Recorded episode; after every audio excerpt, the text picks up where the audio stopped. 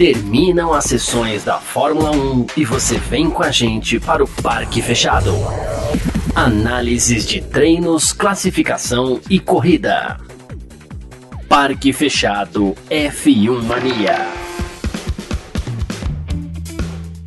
É isso, valeu demais pela sua presença, valeu você que tá junto com a gente por aqui. Tá no ar mais uma edição do nosso Parque Fechado aqui na Filmania, assim que funciona. Termina as sessões da Fórmula 1, você vem com a gente pro Parque Fechado pra gente debater tudo aquilo que aconteceu, né? E nesse domingo não é diferente. Hoje, 31 de julho de 2022, vamos falar tudo sobre esse grande prêmio da Hungria. É até estranho falar isso, né? Mas que surpreendentemente foi vencido pelo holandês Max Verstappen da Red Bull com assim, calma, a gente vai falar sobre tudo isso.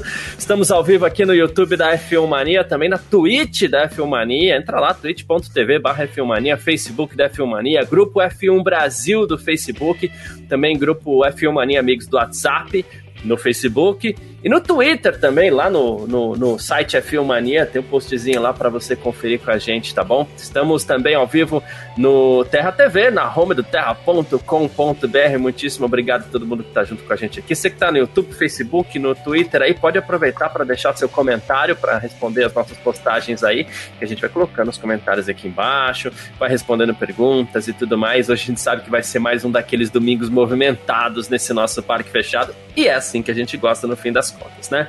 Aproveita para deixar seu like com a gente por aqui, ajuda a gente a divulgar também para seus amigos e tudo mais para que a gente possa debater todo mundo junto, tá? Vamos lá fazer como a gente sempre faz. Resultado do Grande Prêmio da Hungria. Olha que pódio interessante, né? Se a gente for pensar que ontem a gente tinha duas Ferraris entre os primeiros ali, um Norris muito bem e tal. Tivemos vitória de Max Verstappen da Red Bull, ele que largou na décima posição e terminou em primeiro. Segundo colocado, Lewis Hamilton. Olha a Mercedes chegando aí. O Hamilton largou em sétimo também, chegou em segundo, uma bela corrida do Hamilton também. Terceiro, George Russell da Mercedes, ele que largou na pole position. Talvez tenha tido alguns probleminhas de ritmo aí para enfrentar, principalmente com seus pneus. Carlos Sainz da Ferrari, quarto colocado. Sérgio Pérez da Red Bull, quinto. Sexto, Charles Leclerc, só em sexto. Leclerc, sétimo, Lando Norris da McLaren. Oitavo, Fernando Alonso da Alpine. Nono, Esteban Ocon também da Alpine. E o décimo, Sebastian Vettel da Aston Martin. A gente tem décimo primeiro, Lance Stroll. Décimo segundo, Pierre Gasly. Décimo terceiro, Guan Yu Zhou. Décimo quarto, Mick Schumacher. Décimo quinto, Daniel Ricciardo. Décimo sexto, Kevin Magnussen. Magnussen, 17 Alexander Albon, 18 Nicolas Latifi, 19 Yuki Tsunoda e o Valtteri Bottas aí acabou terminando na última colocação, ele que abandonou, né? Não terminou, mas na classificação ele aparece na última colocação ali. Uh, tem bastante coisa para a gente falar desse GP da Hungria. Deixa eu só aproveitar para mandar uns abraços rapidinho aqui para quem está participando com a gente. E a gente vai lendo as mensagens. Você que mandou sua mensagem agora, você pode ir repetindo essa mensagem durante a, a, a live para a gente é, passar para todo mundo aqui, tá? Ariel Souza tá junto com a gente, Robson Lucindo, William Conrado, Marcos André Lessa, Di Toledo, Thiago Souza, Clóvis De Vivo também, que diz que vai se candidatar aqui a estrategista da Ferrari. É, melhor que os que estão lá vai ser, viu, Clóvis? Arthur Campelo, quem mais aqui, ó? Uh, Daniel Pig, Guilherme da Silva Mol, ironicamente dando parabéns para a Ferrari. Vos Partaies, também Zé Leonildo. Quem mais? Thiago Pires, João Felipe, Neto Boy, whatever. O Federico Matos também. Renato Queiroz, Daniel Souza. João Felipe, nós tem Cláudia Lascos também, direto de Curitiba, ela falou, gente, que corrida esdrúxula. Nossa, você não gostou, Cláudio? Eu achei um corridaço, assim, muito legal. Bruno Silva, um montão de gente junto com a gente. Claro, a gente, aos poucos, a gente vai batendo um papo aqui também, mas antes, assim que o Vitor der ok, tá ok? Então vamos lá. Boa tarde, Vitor Berto. Obrigado pela sua presença aqui no nosso parque fechado, como sempre. Cara, ao contrário da Cláudia aqui, eu achei uma baita corrida, um baita grande prêmio da Hungria. Claro que a gente sabe que resultados são coisas que eventualmente podem deixar alguém contente, descontente e tal, mas acho que isso não afetou na qualidade da corrida, assim, baita corrida do Verstappen, baita corrida do Hamilton, uma Mercedes chegando na frente de uma Red Bull e duas Ferrari sem abandono, uma Ferrari que demandada bonita para trás também, muita coisa para comentar desse grande prêmio da Hungria, né, Vitor? Boa tarde, obrigado pela Boa tarde, Garcia. Boa tarde, todo mundo que está acompanhando a gente pelo Facebook, YouTube, Twitch, Twitter, Terra TV. E também no YouTube, Uh, abraço aí especial para todos os membros que estão aqui conosco hoje. Cara, que corrida, eu gostei muito da corrida, acho que foi bem movimentada é, por, por, várias situações, né? A gente teve o Russell largando em primeiro, e não foi ele quem venceu, ele inclusive terminou em terceiro, teve o Hamilton escalando, teve o Verstappen escalando, teve, para mim, de maneira surpreendente, o próprio Pérez escalando, eu achei que ele ia ser o piloto que ia ficar atrás do Alonso a corrida inteira, é, e, e, na verdade ele até que ele passou relativamente rápido, passou na volta seguinte que o Verstappen passou, é, e também fez uma escalada ali até onde ele podia, me parece, até onde ele conseguia. É, então, acho que foi, foi, uma, foi uma boa corrida porque foi movimentada e, mais do que isso, tivemos vários líderes diferentes, né? Tivemos cinco líderes diferentes ao longo da corrida, o que também é super legal, é uma das coisas que a gente sempre pediu para que acontecesse na Fórmula 1 e hoje aconteceu. A gente, inclusive, teve é, algumas ultrapassagens é, se não pela liderança da corrida, né? A gente teve também pela liderança da corrida, mas também momentos, é, ultrapassagens que valeriam a liderança da corrida, né? Naquele momento em que o Verstappen passa o Leclerc, porque ali na prática era uma briga pela terceira posição, mas o Hamilton e o Sainz precisavam parar mais uma vez é, para cumprir o regulamento da, da Fórmula 1. E então foi, foi bem movimentado. Ainda no finalzinho teve um pouquinho dessa dúvida se ia chover ou não, acabou não chovendo. É, mas também teria sido bem interessante. Acho que tanto eu quanto você estávamos imaginando um cenário caótico como foi o GP da Rússia no ano passado, mas no fim a chuva não veio. Uh, mas ainda assim foi, foi para mim uma corrida muito boa, movimentada. Uma, uma, ela só foi ruim para mim do ponto de vista do campeonato, porque agora o Verstappen abriu 80 pontos de vantagem e agora uh, eu sei que vai parecer mesa redonda de futebol, mas para mim o campeão. Uh, campeonato acabou, cara. É, duas mensagens aqui, porque eu acho que não tem como a gente fugir desse assunto, cara. Primeira, o Neto Boy Whatever. Antes, uma pergunta para você, tá, Vitor? Vitor, ontem você falou que o campeonato da Ferrari não era decepcionante. Eu fiquei, né, eu fiquei lembrando disso ao longo da corrida. Eu falei, fiquei pensando, não, só porque eu falei ontem é... E já dá para mudar de ideia? Não. Já, porque agora eu já tô achando que eles vão terminar em terceiro no campeonato. Nossa, que loucura, cara. Então aí sim, tipo, cara, inacreditável. E acho que para mim, quando, quando é, tem aquele ditado popular, eu imagino, não sei se, se, isso se chama de ditado popular ou não, mas tem aquela história que a emenda ficou pior do que o soneto, né? É, isso, é, é, é, é isso. E, e aí eles colocam o pneu errado, aí a coisa tá horrorosa, aí eles vão lá e trocam de novo. E aí piora a corrida ainda mais do Leclerc, né? Então, cara, acho que, assim, eles não só deixaram a coisa ruim, como eles conseguiram piorar ainda, né? É. E a Juliana, que aquela lá não tinha como dar aquela puxadinha no seu pé aqui, né? Mas aqui, a Juliana Miyahara tá mandando aqui. Ferrari errou a estratégia de um, os pitstops do outro, abriu mão de uma dobradinha, acabou com a chance de disputar os dois campeonatos. O que, que eles precisam fazer para a segunda metade da temporada? Uh, eu vou só fazer uma coisa aqui é, aqui antes, o Paulo Rogério. Eu já volto, tá, Juliano? Muito obrigado, Paulo. o Mas Paulo é Rogério. Muito bom. A, a estratégia da Red Bull, a estrategista da Red Bull é uma mulher inteligentíssima, da Mercedes é um brasileiro esperto e da Ferrari é o Didi dos Trapalhões. Isso aqui muito. Me veio a musiquinha na cabeça aqui.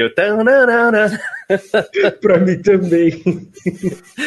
Ai, Paulo Rogério, obrigado aí pelo superchat. Mas é isso, cara. E, e pegando em cima disso e do que a Juliana Miyahara falou é, pra gente aqui, o que a Ferrari tem que fazer na segunda. Primeira coisa, a gente não sabe o que tá acontecendo lá, mas assim, levar muito a sério férias para todo mundo. Primeiro que já é uma é uma lei, são duas semanas, né? Três semanas sem corrida, mas duas semanas de férias total, e aí já tem uma semana, claro, de preparação para o Grande Prêmio da Bélgica. É mandar esse pessoal se tratar, se cuidar. Imagina, é, inclusive, com obrigados a fechar a porta das fábricas é. por duas semanas. E assim, é, porque, cara, a situação da Ferrari para a segunda metade da temporada agora fica muito difícil, né, Vitor? imagino que a moral de todo mundo lá agora esteja muito baixa e um dos retratos disso é o Binotto. A imagem do Binotto saindo fora lá no meio da corrida, enfim. Eu, é, eu acredito... que tinham chamado ele lá atrás para mandar ele embora, mas ele voltou. Então, cara, é, é, a gente nos grupos lá de redação fez algumas brincadeiras. Acredito que você que, que, que converse aí nos seus grupos de WhatsApp também tenha feito as suas brincadeiras, porque, cara, tudo dá errado, incrível, né? Cara, é impressionante, assim. É... Como pode, né? é, eles, eles fizeram tudo certo ali na primeiro terço de corrida, né? Eles passam. Eu vou me corrigir, não foi tudo certo, na minha opinião. É, para mim, para ser tudo certo, eles tinham que ter invertido logo a posição entre o Sainz e o Leclerc. Eles não fizeram isso, então isso também acho que é, deu uma enrolada na história toda. Mas enfim, assim, fizeram certo na primeira metade da corrida é, no primeiro terço da corrida, é, conseguiram passar o Russell, assumiram a liderança, e aí então você imaginava que, bom, então agora a Ferrari vai fazer o que tem que fazer. É, eu até estava achando meio ruim, falei assim, putz, é, a Ferrari no fim só vai tirar nove pontos do Verstappen, porque o Verstappen já tinha subido na, na tabela nesse momento. E eu estava achando nove pontos muito pouco, né? Poderia ser muito mais, mas enfim, o Verstappen conseguiu escalar bem o pelotão, estavam sendo só nove pontos até aquele momento. Acho que ele estava em quarto naquele momento, o Verstappen já. É, e aí a coisa vai degringolando de uma maneira que é, eles erram no pit stop. Assim, os pit stops foram lentos, todos eles hoje. Nenhum pit stop deles foi muito rápido hoje. É, então já começa daí. Aí eles erram na estratégia, né? E, e para mim erraram na estratégia com os dois carros. Seguraram o Sainz demais na pista. É, e assim como a Mercedes até segurou um pouquinho o Hamilton, dava para ter trazido o pit stop um pouquinho para trás Sim. ainda, que eles ter, estariam mais próximos do Verstappen, né? É, eu acho que o resultado final seria o mesmo, mas também me pareceu que a, a Mercedes segurou demais. É, então, a Ferrari segura muito o Sainz, que não estava rápido, então, assim, depois de segurar um cara que está até mantendo um bom ritmo, mas ele não estava já com um bom ritmo, aí segura demais. Aí eles decidem parar o Leclerc para colocar pneus duros, e aí eu falei, Ferrari acertou, Red Bull errou, né, imaginei, bom, os duros vão, vão até o final da corrida, porque naquele momento faltavam 40 voltas ainda, não, faltavam 30, acho que 30 voltas. 30, 30. É, faltavam 30 voltas. Falei assim, ah, acho que o pneu médio não vai fazer essas 30, porque não fez até agora. É, assim, na verdade, fazer faz, né? Mas é que chega muito lento no final. É, aí eles vão lá com o duro e falei assim, ah, acertaram. Só que aí eu falei acertaram pensando só no, no, na durabilidade do pneu, né? Eu não tinha ideia de quão lenta a Ferrari era com pneu duro. E aí, assim, o Leclerc, logo que ele volta dos boxes, né, ele volta na frente do Verstappen, mas o Verstappen passa ele muito fácil. Aí, Duas aí o Verstappen roda, né? O Verstappen roda e tal, e aí ele passa de novo. E aí você fala assim: agora o pneu do Leclerc já aqueceu, vai ser um pouco mais difícil de passar. O Verstappen vai não, vai, uhum. tira mais quase dois segundos, passa, abre. E aí ele Ferrari, vai ficando, né? É, é, e aí ele continua lento, e aí, nesse momento, acho que o Russell passa também. E aí você fala assim, bom, vai se arrastar em terceiro até o final com esse pneu aí, mas vai saber lá no final às vezes melhora. Aí a Ferrari fala, ah, deixa eu parar o Leclerc. Aí bota pneus macios e os pneus macios também não estavam bons. Sim, tanto que o Leclerc foi o último dos líderes a fazer pit stop, a colocar pneus macios, e ele não fez a melhor volta da corrida. A melhor volta da corrida foi o Hamilton, que foi o penúltimo a parar e colocar pneus macios. Então, assim, em momento algum, o Leclerc também foi rápido com os pneus macios. É, simplesmente a Ferrari fez uma sucessão de erros, né? E aí deu no que deu. Deu em um, um, um Leclerc que terminou atrás do Pérez, que largou em 11 lugar. O Efraim tá falando um negócio não é o Verstappen, legal. né? O Pérez não é o Verstappen. É, então, e o, o Efraim tá falando um negócio aqui que é bem importante, inclusive, que ele falou, olha, Alpine já estava muito lento, então já, já tinha exemplo na pista. Igual quando chove... Não só alguém... isso, Garcia, acho que não só isso, porque é, eles têm dados também deles mesmos, né? É como então... eu falei, eu achei errado porque eu só pensei na durabilidade uhum. e eu não uhum. pensei o quão rápido ou quão lento poderia ser a Ferrari. Mas a Ferrari sabia o quão lenta ela seria. É. E mesmo assim eles tomaram essa decisão. É, porque a gente, a gente fala, ok, tem os dados, aí você falar, ah, mas os dados são da sexta-feira apenas, porque né, ontem não foi assim, hoje não foi assim. Aí você pode até falar assim, ok, a pista mudou e a Ferrari acha que esse pneu vai até o final. Mas é, é quando eu citei a mensagem do Efraim aqui, porque geralmente quando tá chovendo e alguém resolve arriscar aquele pneu slick, né? Pô, se der errado, você fala assim, ó, o exemplo tá lá na pista. Se uma Alpha Tauri para, todas as equipes, as grandes, as pequenas, fica todo mundo, será que vai dar certo? Será que não vai? Então, uh, antes de colocar esse pneu duro, a Ferrari poderia inclusive ter analisado também esse exemplo que estava acontecendo ali naquele momento, porque a Alpine colocou pneu duro nos dois carros, que foi até uma aposta que, né, ousada, mas ok, é uma equipe de meio de pelotão, tem que arriscar mesmo. Faz parte a ousadia da Alpine. Agora, um Leclerc disputando pelo título não pode ter essa ousadia por parte da Ferrari sem tomar o, o devido cuidado ali, né? E, e, é como você falou, além de tudo, depois, é, ao parar novamente o Leclerc? Ela tirou mais duas posições e aí bagunçou completamente mais uma vez, né? O, que o Verstappen abriu, vou pegar em, em número de pontos aqui, mas o que o Verstappen abriu hoje no campeonato é um negócio que a gente não gosta, eu não gosto de, de falar isso também, inclusive.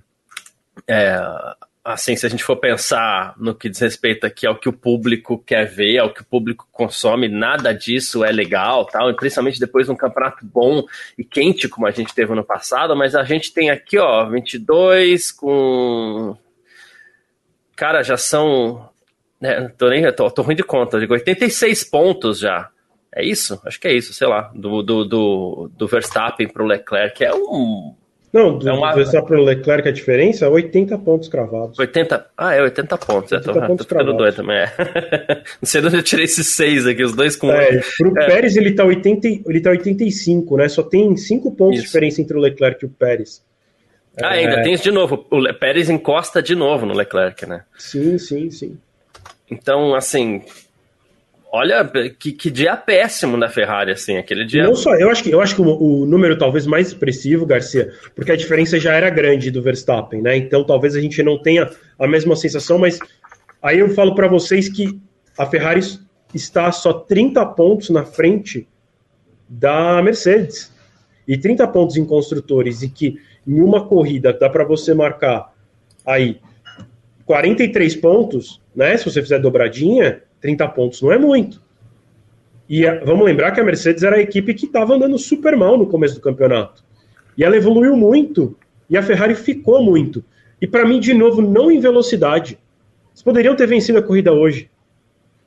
São erros da, das equipes e dos pilotos também, né? O Leclerc bateu na França, é, e aí tem problemas mecânicos também aconteceram, e erros de estratégia. Hoje foi claramente um erro de estratégia, é, é enfim, da Ferrari. E aí, depois de um domingo como esse, cada um dos erros, e muitas vezes a gente vem, a gente traz o assunto que as pessoas ficam até bravas, né? Mas assim, muitas vezes é, a gente tem que lembrar aqui que cada um desses errinhos, cada um desses probleminhas, eles começam a ficar com um peso muito maior, porque agora para buscar Red Bull tá muito difícil. Deixa eu dar as boas-vindas aqui, Vitor, ao Clóvis De Vivo. Olha aí, ó, nosso novo membro no canal do YouTube aí, grande Clóvis, tamo junto. Obrigado, Clóvis. E aí, inclusive, uma novidade aí que a gente liberou esse mês é que todo membro tem direito a mandar uma mensagem destacada, assim, como se fosse um super chat para a gente aqui no chat também, a gente consegue ler aqui ao vivo. É isso, a gente vai ganhando alguns follows aqui também na Twitch e tudo mais, que agora são as nossas novas ferramentas aí de transmissão, né? Além do, do, do Facebook e do YouTube, como a gente já fazia, e do Terra TV, tem Twitter, tem tem a Twitch, tem uns grupos lá do Facebook também, então muito obrigado a todo mundo aí, tá? Uh, o Gustavo Morandini, inclusive, tá lembrando aqui: ninguém levou a sério quando o pessoal da Red Bull falou no começo do campeonato que tinha que se preocupar com a Mercedes e não com a Ferrari. Não que a Red Bull esteja preocupada, né? Mas eles sabem, o, é sacanagem, eu, me, eu vou falar que eu me sinto mal de falar assim, né? Mas assim, eles sabem o potencial de cada um, eles sabem o potencial que a Mercedes tem para crescer, e aqui é onde eu me sinto mal, sabem também o potencial que a Ferrari tem de colocar tudo a perder, porque isso é, é clássico no passado recente da Ferrari, né? A gente já falou isso algumas vezes aqui no Parque Fechado também, até ruim, né, Vitor? É, é, mas assim, é como você falou, se preocupar também é, é forçar um pouquinho demais, porque são 127 pontos de diferença mas realmente, né, a Red Bull tem razão do, quando pensa em poder de reação, né? Uh, e aí, até pensando em 2023, eles, né, se continuar o campeonato assim, realmente é. eles têm que se preocupar com a, com a Ferrari, desculpa, com a Mercedes e não com a Ferrari. Então, é, eles de fato têm razão. Acho que não se preocupar muito com o título desse ano, porque, como eu falei, está muito distante. Mas nada é impossível, mas está distante.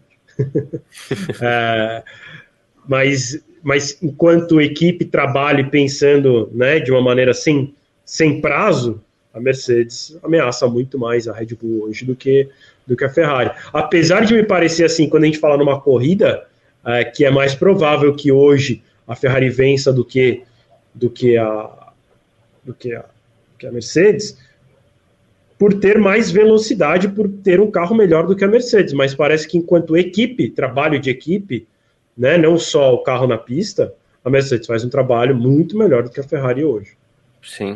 O Federico lembrou de mais um elemento aqui, a, a Pirelli já havia alertado também é, para os pneus hard em entrevista antes, né? Falou que a corrida era para soft para médio, né?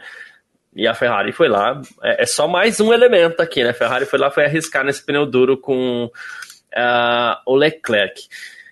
Antes de eu partir para um assunto que eu quero aqui, que eu estou procurando, uh, porque no começo da nossa live aqui, principalmente, algumas pessoas fizeram comentários sobre os dois. Uh, e rapaz, tem dois comentários bons sobre a Ferrari, mas primeiro o Efraim aqui de novo. Fora os erros da Ferrari em si, tá faltando ritmo para os pilotos, Vitor? Uh, não, sim, ainda me incomoda o quanto é o Leclerc não. É, é, é difícil. Ainda me incomoda como o Leclerc às vezes ele reage quando está para ser ultrapassado. Acho que hoje de novo a gente viu ele sendo é, esperto em fazer ultrapassagem, mas para defender ele me parece ainda um piloto não tão difícil de ser ultrapassado, né? Foi muito, foi muito mais difícil é, passar. Hoje parece muito mais difícil passar o Russell do que passar o Leclerc. Então acho que tem esse, esse lado, mas não acho que o ritmo o ritmo é ruim não. E o Sainz também não. Acho que o Sainz ele, cara, andou na frente do Leclerc hoje. De novo, para mim tinha que ter andado atrás por uma ordem de equipe, mas a ordem de equipe não veio. Para mim foi um erro. É... E aí a gente viu que, que, que o, Sainz poderia é, ter feito mais. Acho que não, acho que não. Acho que eles, cara, acho que para mim eles foram tão ok assim. Nada demais. Eu acho que nenhum dos dois uh, tem feito nada de muito destaque. Mas hoje eu li um comentário muito bom, agora eu não lembro aonde, não lembro se foi uh, no Twitter, agora eu não lembro, não lembro. Inclusive foi de alguém daqui do chat. Uh, que eu li foi a, a Ferrari ainda não escolheu uh, se é o Leclerc ou o Sainz a preferência desse ano, né? Porque a gente acha um absurdo isso, né? Porque se o, se o Leclerc está na frente do campeonato e eles estão tendo um campeonato tão difícil, é melhor que se tome uma decisão para né, dar preferência para aquele piloto, Sim. Uh, para que ele ganhe o máximo de pontos possíveis numa briga que é difícil contra a Red Bull. E aí eu li, falava assim: a Ferrari ainda não decidiu entre o Sainz e o Leclerc porque ela não confia no Leclerc. Porque é claro que deveria é. dar pro, pro, pro Leclerc. Né? E por que, que não toma essa decisão? Será que é porque não confia? Será que é porque acha que, tipo assim, ah, mas deixa eu ver. Vai que o Sainz passa o Leclerc. então. Parece que aquela, a, a, aquela classificação final do campeonato ano passado ficou bem marcada ali na Ferrari, né? o Sainz chegou sem pompa nenhuma. O Leclerc contra o Vettel chegou com pompa, então todo mundo ok, legal. O Sainz contra o Leclerc chegou para ser escudeiro e terminou na frente. E a gente já falou algumas vezes aqui, principalmente no começo do ano, quando a gente cobrava o Sainz e não o Leclerc, você, assim, ah, mas parece que é, na hora de brigar por vitória, é, o Sainz talvez não tenha a mesma pegada do Leclerc, não sei. Mas aí o Sainz vai chegando devagarzinho, de novo, bem devagarzinho. Aí acho que começam a lembrar do campeonato do ano passado, onde o Sainz terminou na frente, né? Então, assim, que loucura. Uh, W, w Castro aqui, até aproveitar para. Ah, é sua voz na vinheta do Café com Velocidade, lá é minha voz, sim, viu, W? Obrigado aí. Aliás, um abraço pessoal do café lá. Raposo tudo mais. Renan Chevalier, eu gosto de frente, eu gosto, e a gente já falou isso no Parque Fechado aqui também, né, Vitor? Eu gosto quando o Sainz bate de frente com os engenheiros. Se o Leclerc tivesse o culhão lá para isso, talvez não teria tido tanto prejuízo. E a gente, claro, precisa, antes da gente afirmar isso aqui, a gente precisa ouvir os rádios para ver se houve esse debate né? E a gente sempre faz isso, o Gavi sempre faz isso, ouve os rádios depois, para ver se teve esse debate do, de que pneu era melhor, qual era a melhor estratégia. Mas em geral, o Leclerc não é o cara que bate de frente na Ferrari também. Talvez isso passe essa insegurança que você falou, né? Talvez falte um, um cara que chegue bagunçando tudo lá, como era o próprio Schumacher. Assim, acho que o Schumacher é o grande exemplo e vai ser o grande exemplo na Ferrari por muitos anos ainda, né? Mandava em tudo. Uh, né, o Alonso, né, mesmo com todos os problemas, chegava lá, mandava em tudo. Então, é diferente. E o Thiago Mônico está dizendo aqui, em Spa vai passar a valer a regra de flexibilidade do fundo, né, do assoalho. Então, existe, e aqui é delicado mesmo, existe a possibilidade da Ferrari piorar ainda mais. Lembrando que a Ferrari é uma das equipes que se posicionou contra essa mudança. Lembrando que hoje Ferrari, é, a gente nem viu tanto isso em, em Ring, mas a Ferrari é, passa a ser o carro depois que a Mercedes conseguiu colocar sua haste lá e reduzir a vibração. Ferrari hoje acho que é o carro que mais sofre com porpoising, embora publicamente seus pilotos não, não reclamem tanto, né? Sim, sim. É... Cara, assim, tem muita discussão em torno dessa regra, mas de fato as coisas podem ficar complicadas. Uh, eu, te, eu, tenho um pouco, sim, eu tenho um pouco de dúvida do que vai acontecer. Uh, se realmente vai mudar alguma coisa. Né? Eu espero, eu espero que não, porque mudar a regra no meio do caminho é muito ruim. Também não gosto. Uh, e vai ser pior ainda se essa regra beneficiar tipo, só uma equipe. Né? Que é a suspeita, né? Que é a suspeita, exatamente. A suspeita é que com essa nova regra imposta, a Mercedes é, tenha uma vantagem no campeonato. Então, isso, isso é complicado quando acontece. É, e a Mercedes pressionou muito em relação a essa regra, tem muito lobby em relação a essa regra, então isso me preocupa um pouco. É, mas, ao mesmo tempo, eu torço para que no fim não faça diferença. A gente já viu também mudanças de regra, é, não parecida com essa regra, mas em situação de, de semelhante, assim, né? De ser uma regra que parece tão polêmica e no fim faz a mudança e não muda muita é. coisa porque todo mundo conseguiu se adaptar para essa mudança e, não, e fez menos diferença do que se imaginava. É isso. É, a gente lembra da mudança que teve no, no ano passado, inclusive, que fiquei muito incomodada, inclusive, que foi a questão do, do, da metodologia dos pitstops lá, né? Tiraram os aparatos eletrônicos de pitstop, das pistolas e tudo mais. E a Red Bull era uma equipe que nadava de braçada nesse campo e mudaram no meio do campeonato. Então seria, seriam dois anos seguidos aí de uma regra que né, a gente está tentando não ser leviano, mas que de alguma forma, direto ou indiretamente, uh, propositalmente ou não, e eu acredito que não é propositalmente, quero continuar acreditando, mas beneficiaria a Mercedes mais uma vez. Falando em Red Bull, Vitor, nesse Grande Prêmio da Hungria, a seus pilotos largaram mal, né? O Pérez largaram assim, eles é, estavam com posições ruins de largada. O Pérez foi só o décimo primeiro, não passou nem para o Q3 e o Verstappen quebrou na classificação, largou só em décimo. Os dois trocaram motor antes da pista e se a gente falou mal aqui da estratégia da Ferrari ou da forma como a Ferrari lidou com a corrida, a, a Red Bull golaço, né? Porque estratégia perfeita, o Verstappen também muito combativo. A gente não pode deixar de falar isso também, porque a gente só criticou, criticou, criticou, mas que corrida do Verstappen e da Red Bull, né? Sim, a Red Bull fez tudo certo hoje. Eu cheguei em algum momento também a pensar que a estratégia poderia estar errada, mas eles fizeram bem e foram muito bem com os dois carros, né? Não só com o Verstappen. O Verstappen hoje fez uma corrida incrível, se manteve perto da liderança constantemente, né? Mesmo quando perto parecia longe, né? Tipo, em vários momentos ele estava a 7 segundos da liderança, mas para um piloto que largou em décimo, estar a 7 segundos da liderança na metade da corrida é perto, né? Porque naturalmente você vai perdendo tempo a ultrapassar os outros carros ou ficar preso atrás de outros carros. Então, 7 segundos era bem perto naquele momento. Tanto é que, né, venceu a corrida.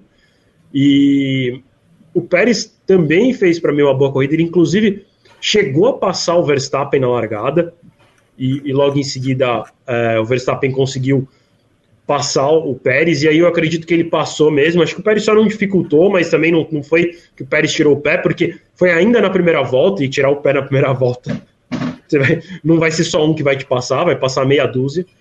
Então o, o Verstappen fez uma manobra, colocou por dentro, passou o Pérez, e os dois conseguiram, foram subindo juntos até certo ponto, né? Então acho que hoje a Red Bull fez uma boa corrida.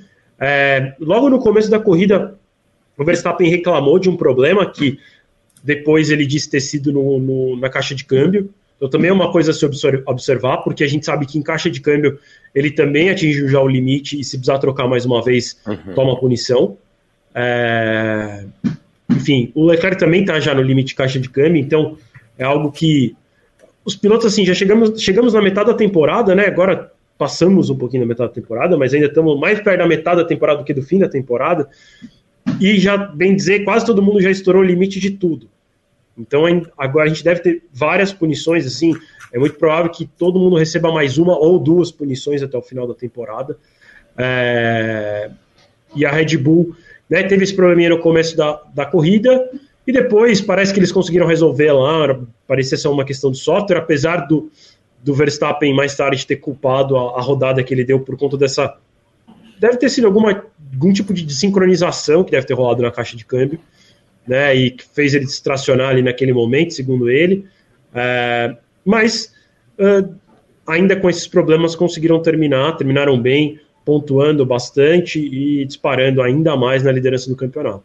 Foi uma rodada muito. Foi uma rodada tão suave, mas tão suave que parecia que a pista estava molhada, né? Foi a primeira coisa que, quando vi o replay, eu falei: não, peraí, a pista está molhada, não é possível. Porque, primeiro, que o Max ele, raramente comete esse tipo de erro, de uns tempos para cá, né? E o carro rodou muito suavemente, tanto que é como ele falou depois em entrevista, ele falou assim, ainda tive tempo ainda de completar o 360 para colocar o carro no trilho de novo, perdeu só a posição do, do Leclerc, então, assim, pode ter sido algum tipo ele, de Ele até brincou, é, né? Na hora eu achei também, como você, do, do, de ter sido chuva, né? Que eu, ah, ele vai falar que estava molhado. Mas depois ele falou da questão do câmbio, e aí foi engraçado que ele complementou falando assim: na verdade, eu rodei para aquecer os pneus traseiros. Boa. O Neto Boy tá falando aqui, ó. O Verstappen deu zerinho para comemorar a vitória no meio da corrida. é, isso mesmo. O Jonathan tá falando aqui, grande John, né? Ele falou assim: Massa 2008, Alonso 2012, Vettel 2018, Ferrari jogando fora os títulos aí, né? É, Cara, eu não sei se dá para colocar o Vettel 2018 ali, porque o Vettel ele recuou sozinho ali também. A gente fala muito do Vettel, dessa espiral negativa que ele entrou.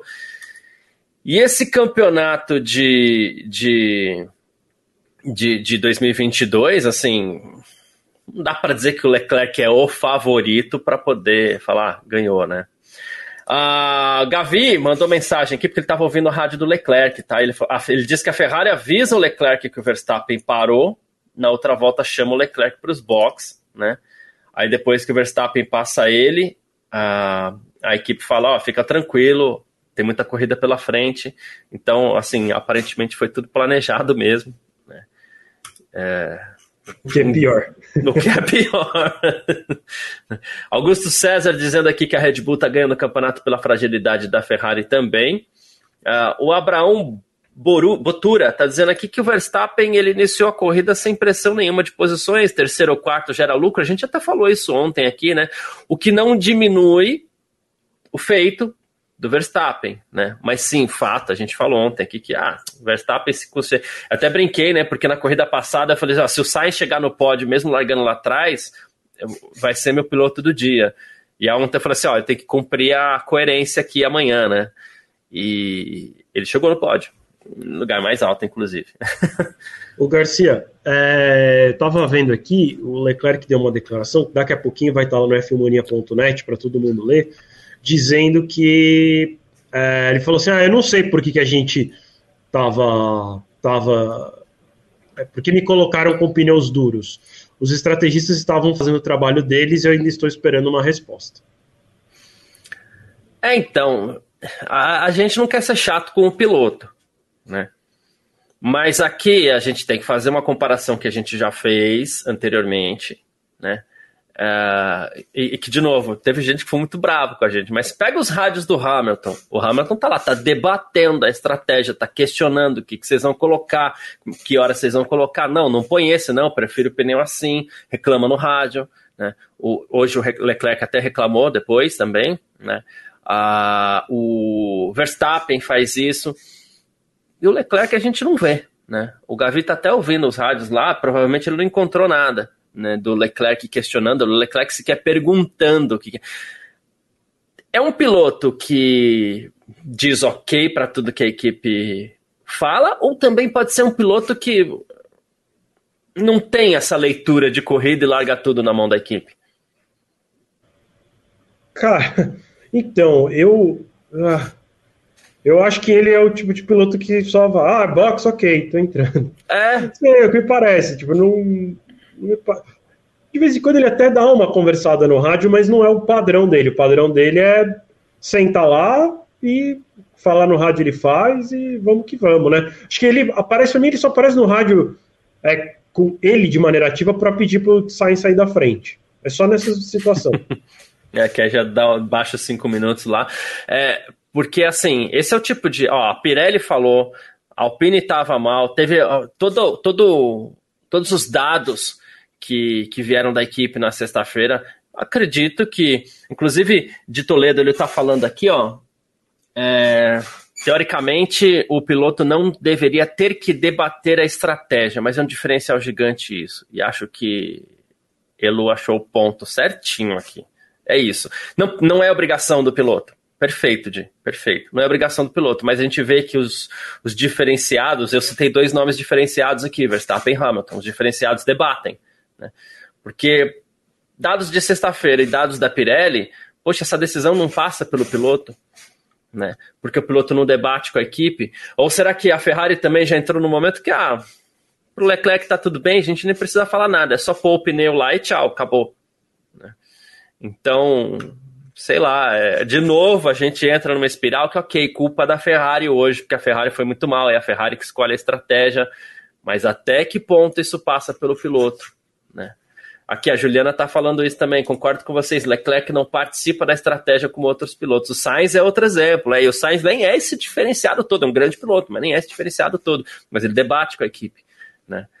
É, é normal Enfim. dos pilotos debaterem, na verdade, é. né? Porque eles que estão com a bundinha lá sentada no, no banco, sentindo o que, que é bom, o que, que é ruim. De novo, tem, existem muitos dados dentro da garagem, mas ninguém está lá sentado a não ser o piloto. Então se discute. Ao mesmo tempo, eu acho que o comentário do Di é, pode ser querendo dizer, e aí até de, de se você puder uh, tentar explanar um pouco melhor, mas talvez seja dando a entender em relação a. Cara, isso também, ao mesmo tempo, já fica meio combinado pré-corrida, né? Então, também não. Dentro das condições normais, também não precisaria debater. Né? Mas quando o piloto sente alguma coisa diferente, ele deveria debater, sim. Eu não acho que tipo, não é toda vez que o Verstappen discorda o debate, nem toda uhum. vez que o Hamilton discorda o debate. Ele discorda o debate quando ele discorda o debate. Tipo assim, então, é quando é necessário do ponto de vista dele. O problema é que a gente nunca vê isso do Leclerc. E a Ferrari já não é a primeira vez que eles cometem esse tipo de erro nessa temporada. E o Leclerc não reage, tipo, no rádio. E. Eu já até mandou um fucking tires lá, né? Mas. É, mas é, é depois, né? Tipo... Depois, depois, depois. Antes não tem assim, debate, não tem conversa. E tipo, é fucking tires e não fucking engineer. Sabe? Tipo, uhum. não sei. Quando o Bono. Quando, quando, quando o Hamilton não gosta da, da estratégia, né? E mesmo assim fazem. Ele reclama com o Bono. Né? Ele fala no rádio, pô, Bono, não acredito que vocês me fizeram botar esses pneus. Eu estava certo. Né?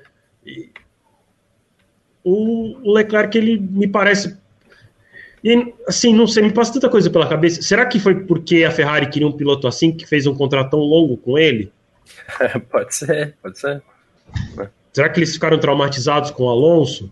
Sabe? Tipo, me passa tanta coisa pela cabeça É, mas no fim do dia, para mim, de qualquer maneira, parece um grande erro da Ferrari, porque é, sendo um problema do Leclerc ou não, se, se, se há um problema, né, o problema foi causado pelo, é, pela Ferrari, foi a Ferrari que contratou ele. Então, é, no, no, final do dia, assim, é muito, me parece muito, tudo muito ruim, assim, da, da Ferrari. Me parece que ela tem tomado decisões horríveis atrás de decisões horríveis. E aí não sai da minha cabeça a história do, do Binotto saindo do, da garagem daquele jeito, né? Tipo, é. Me parecia que ele estava indo embora já entregar o cargo dele. É, e aí tem até uma complementação aqui que de trouxe pra gente, né? Meu ponto está relacionado que o piloto deveria estar focado em correr. Se ele está pensando na estratégia, ele está multitasking, né? Alguns pilotos conseguem fazer isso e é um diferencial, mas no fim da temporada, quem que a gente elogia? É, a gente elogia o multitasking, né? O cara que, nossa, é, a gente pode pegar até nomes do passado aí, poxa, o cara era ótimo. Hoje, hoje em dia a gente fala mais da estratégia, mas antes, assim, o cara era piloto e manjava muito de mecânica do carro, do acerto do carro, Barrichello, poxa, acerta carro. O Vettel estava mexendo no carro, né? É, para ajudar os mecânicos a reconstruírem o carro dele. E é esse que a gente elogia no final da, da, das, das contas aí, no final da temporada, como sendo o diferenciado.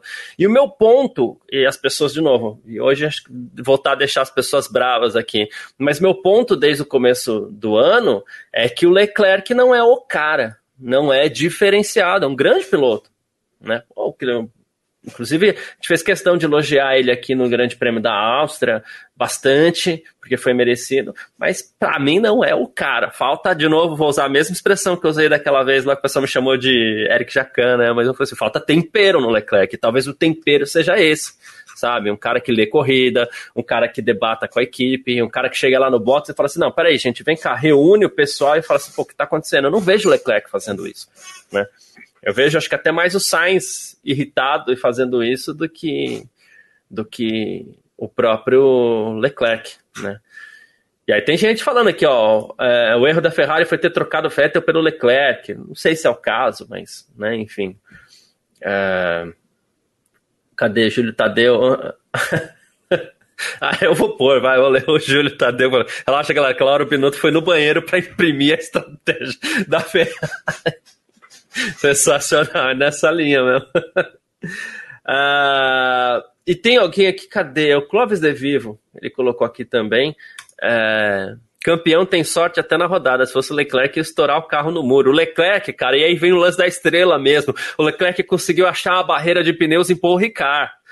Ninguém bate em Paul Ricard, ninguém. Ninguém. O Leclerc conseguiu bater em Paul Ricard, né? Então, assim, desculpa, fiquem bravos comigo, não tem problema, mas não dá, né?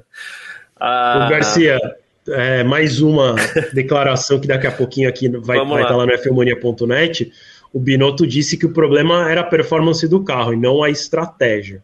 Hum, tá. Ah, entendi, entendi. Então é o carro que tá lento. E realmente é, tava, tava lento mesmo. É, tá? a gente é. tem que dar esse. Mesmo com o pneu macio, ele não tava andando no ritmo, às vezes, nem do próprio Pérez, que tava com o pneu médio já bem gasto. Então, e, e, um ritmo bem abaixo do Hamilton com, na mesma condição, mas ainda assim com pneus um pouquinho mais velhos, de três voltas mais velho que o do Leclerc. Então, assim, realmente o, o carro não tinha um bom desempenho, é, mas, mas ainda acho que ele teria terminado em quarto se não tivesse, porque acho que o Hamilton passaria ele, né, como passou o Sainz e o, o, o Russell. É, eu acho que o Hamilton teria passado o Leclerc, mas o Leclerc teria terminado em quarto e não, é, e não, e não na sexta posição, como ele terminou. Então, para mim, Boa. a estratégia também foi, foi ruim. Show. Uh, Gabriel Gavinelli, tá tudo ok aí, meu irmão? Mandou, mandou joinha? Então vamos lá. Boa tarde, Gavi. Seja bem-vindo ao nosso parque fechado aqui desse domingão. A gente tá falando bastante, a gente já desceu a lenha na Ferrari, a gente já elogiou Verstappen, claro, pela grande corrida que fez, Hamilton pela grande corrida que fez, embora tenha mais espaço para a gente falar. Mas, assim, um grande prêmio da Hungria bem agitado, né, Gavi? Boa tarde, obrigado pela presença.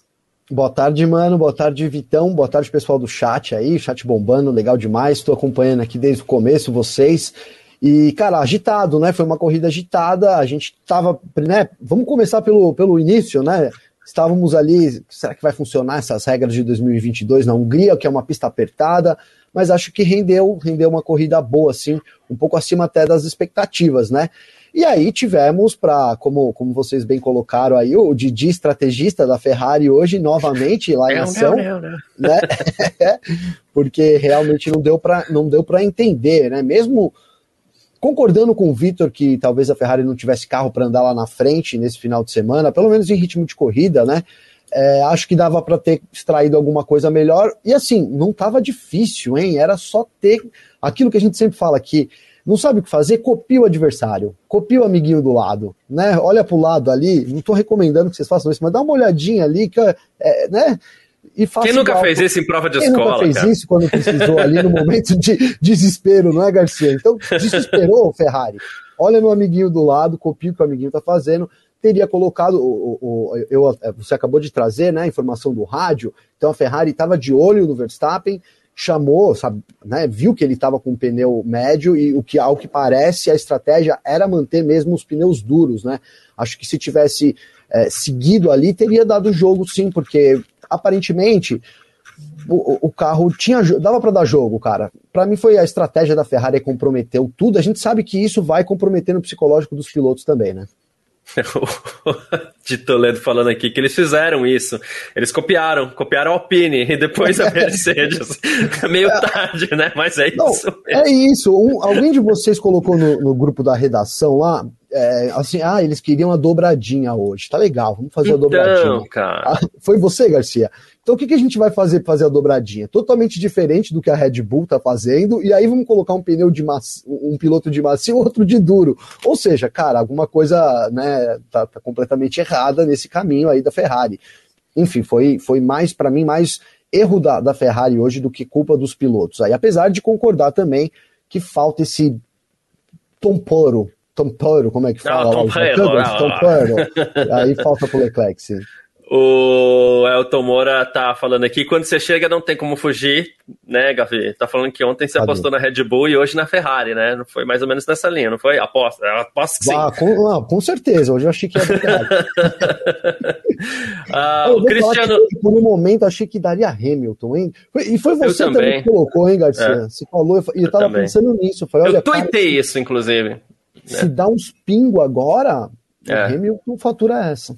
É porque o Sainz e o Hamilton eles ficaram mais tempo na pista e ali seria um momento que se chovesse e, e parecia que ia, porque começou a aparecer gota em câmera e tudo mais. E ali seria ótimo para os dois. Os dois parariam e, e já parariam para fazer a troca para um eventual pneu intermediário. Iam sobrar com relação ao resto. E aí, na minha visão, o Hamilton seria mais piloto de chuva do que o Sainz, né? E, e pare, é... parecia que estava com um carro mais, acertado, vou dizer melhor, mas mais acertado. É. Pelo menos nos estágios finais, a Mercedes estava rendendo mais, né? Cara, a gente tinha pneus novos, a Mercedes estava de. É difícil analisar esse contexto dessa corrida, porque estavam situações bem distintas de pneus e de situação de pneus também. Então, é, é, é assim, difícil cravar o desempenho puro, né? O desempenho com o pneu naquele momento, né? É isso. A Cristiane Santos está perguntando quem foi eleito Driver of the Day. Na transmissão da Fórmula 1 foi o Hamilton. Né? Pô, Aqui... Foi o Verstappen? Foi o Verstappen. Não, na transmissão foi o Hamilton. Foi o Hamilton? É, foi o Hamilton. Foi, ah, Verstappen. Mas é, é, na transmissão da. Não da transmissão da Band, né? Eu falo da transmissão oficial da Fórmula 1 lá, né? A votação ah, no site oficial. As votações ah, no site tá. oficial. Na Ali Band deu foi o Verstappen. Na, van, é, na pessoal da Band acho que foi Verstappen. É. Eu confesso que. Mas não, não eu tava fazendo anotações aqui me não os comentaristas, porque eu também não estava ouvindo. Eu digo assim, para mim, eu, eu, tinha visto na tela lá Max Verstappen, mas enfim, tá, é. tá, em boas mãos também, tá em boas mãos Hamilton, né? Sem dúvida. É. Eu quero aproveitar para agradecer mais uma vez todo mundo que está acompanhando a gente aqui nesse parque fechado desse domingo, né? Pra gente. A gente que está em várias plataformas aqui, está no YouTube, a gente está no Facebook, no Twitter. Ah, no, eu falei na Twitch também, no Terra TV. Você que está acompanhando a gente, aproveita também para deixar aquele seu like para a gente. Poxa, esse like ajuda bastante para a gente espalhar essa transmissão para mais pessoas, para mais pessoas participarem do papo e tudo mais, né? E para a gente continuar fazendo, tendo todo esse gás aqui. Então deixa seu like. Compartilha com os amigos, que é uma coisa que a gente sempre fala, inclusive no nosso podcast, né, Gavi, no F1 Mania em Ponto, que tá lá no Spotify da F1 Mania também, né? Pô, manda o um link pro seu amigo, depois você vai trocar ideia com seu amigo. Pô, você viu que os caras falaram lá, já gera uma conversa com o seu amigo aí, ajuda no debate. Fala é, aquele, aquele, aquele careca aquele, lá só fala. Aquele careca, aquele cabelo espetado só fala bobagem, enfim, né? Mal tem cabelo aqui, ó, mas o pouquinho que tem tá espetado, né? É, então, é, nesse ponto o Vitor tá dando de 10 a 0 na gente aí. A, a câmera do Gavi é, deu uma, uma, uma saidinha, mas ele já volta. Foi só falar do, do cabelo que a câmera do Gavi deu uma, né? Enfim, mas é isso, né? Agradecendo pela sua presença e pedindo aí, deixa o seu, o seu like, ajuda a compartilhar com, com os amigos, né? Uh, outra coisa, vamos ver mais, mais participações aí, tá de volta, Gavi. Boa, beleza. Fui falar aqui que foi só falar de cabelo, sua câmera desistiu, né? Não, é, aí acho melhor não mostrar. As cenas não, é, então. no, no, no, nesse momento agora do domingão. Boa. Cara, um assunto que eu queria trazer, que para mim é uma das coisas mais legais que aconteceu nesse final de semana, né? A Mercedes. A Mercedes coloca seus dois carros no pódio de novo e dessa vez sem contar exatamente com infortúnios. Claro, o erro da estratégia da Ferrari lá, com Leclerc, que poderia ter chegado em segundo, talvez. É, ainda assim, a Mercedes teria um carro no pódio, né? Ou seja, à frente de Pérez sem abandono, à frente de Leclerc sem abandono, à frente de Carlos Sainz sem abandono. Muito legal. Aí, ah, pole position com o George Russell, como esquecer, liderou boa parte da corrida, inclusive. É... Vol... Não voltou a disputar a vitória, mas a Mercedes está ali de novo, né? Grande desempenho da Mercedes no GP da Hungria, né, Vitor? Ah, Garcia, eu vou ter que discordar, discordar em um ponto com você. Disputou a vitória sim. É... segurou o Leclerc várias voltas atrás, então, assim, disputou a vitória. Acho que no fim terminou longe da vitória, né? Mas. É teve uma chance ali, porque o Russell liderou algumas voltas da corrida. Então, acho que não acho que é algo que, do ponto de vista assim, ah, voltou a disputar por vitórias daqui para frente, mas acho que hoje eles sim disputaram a vitória. É, e, e para as próximas etapas eles estão mais próximos.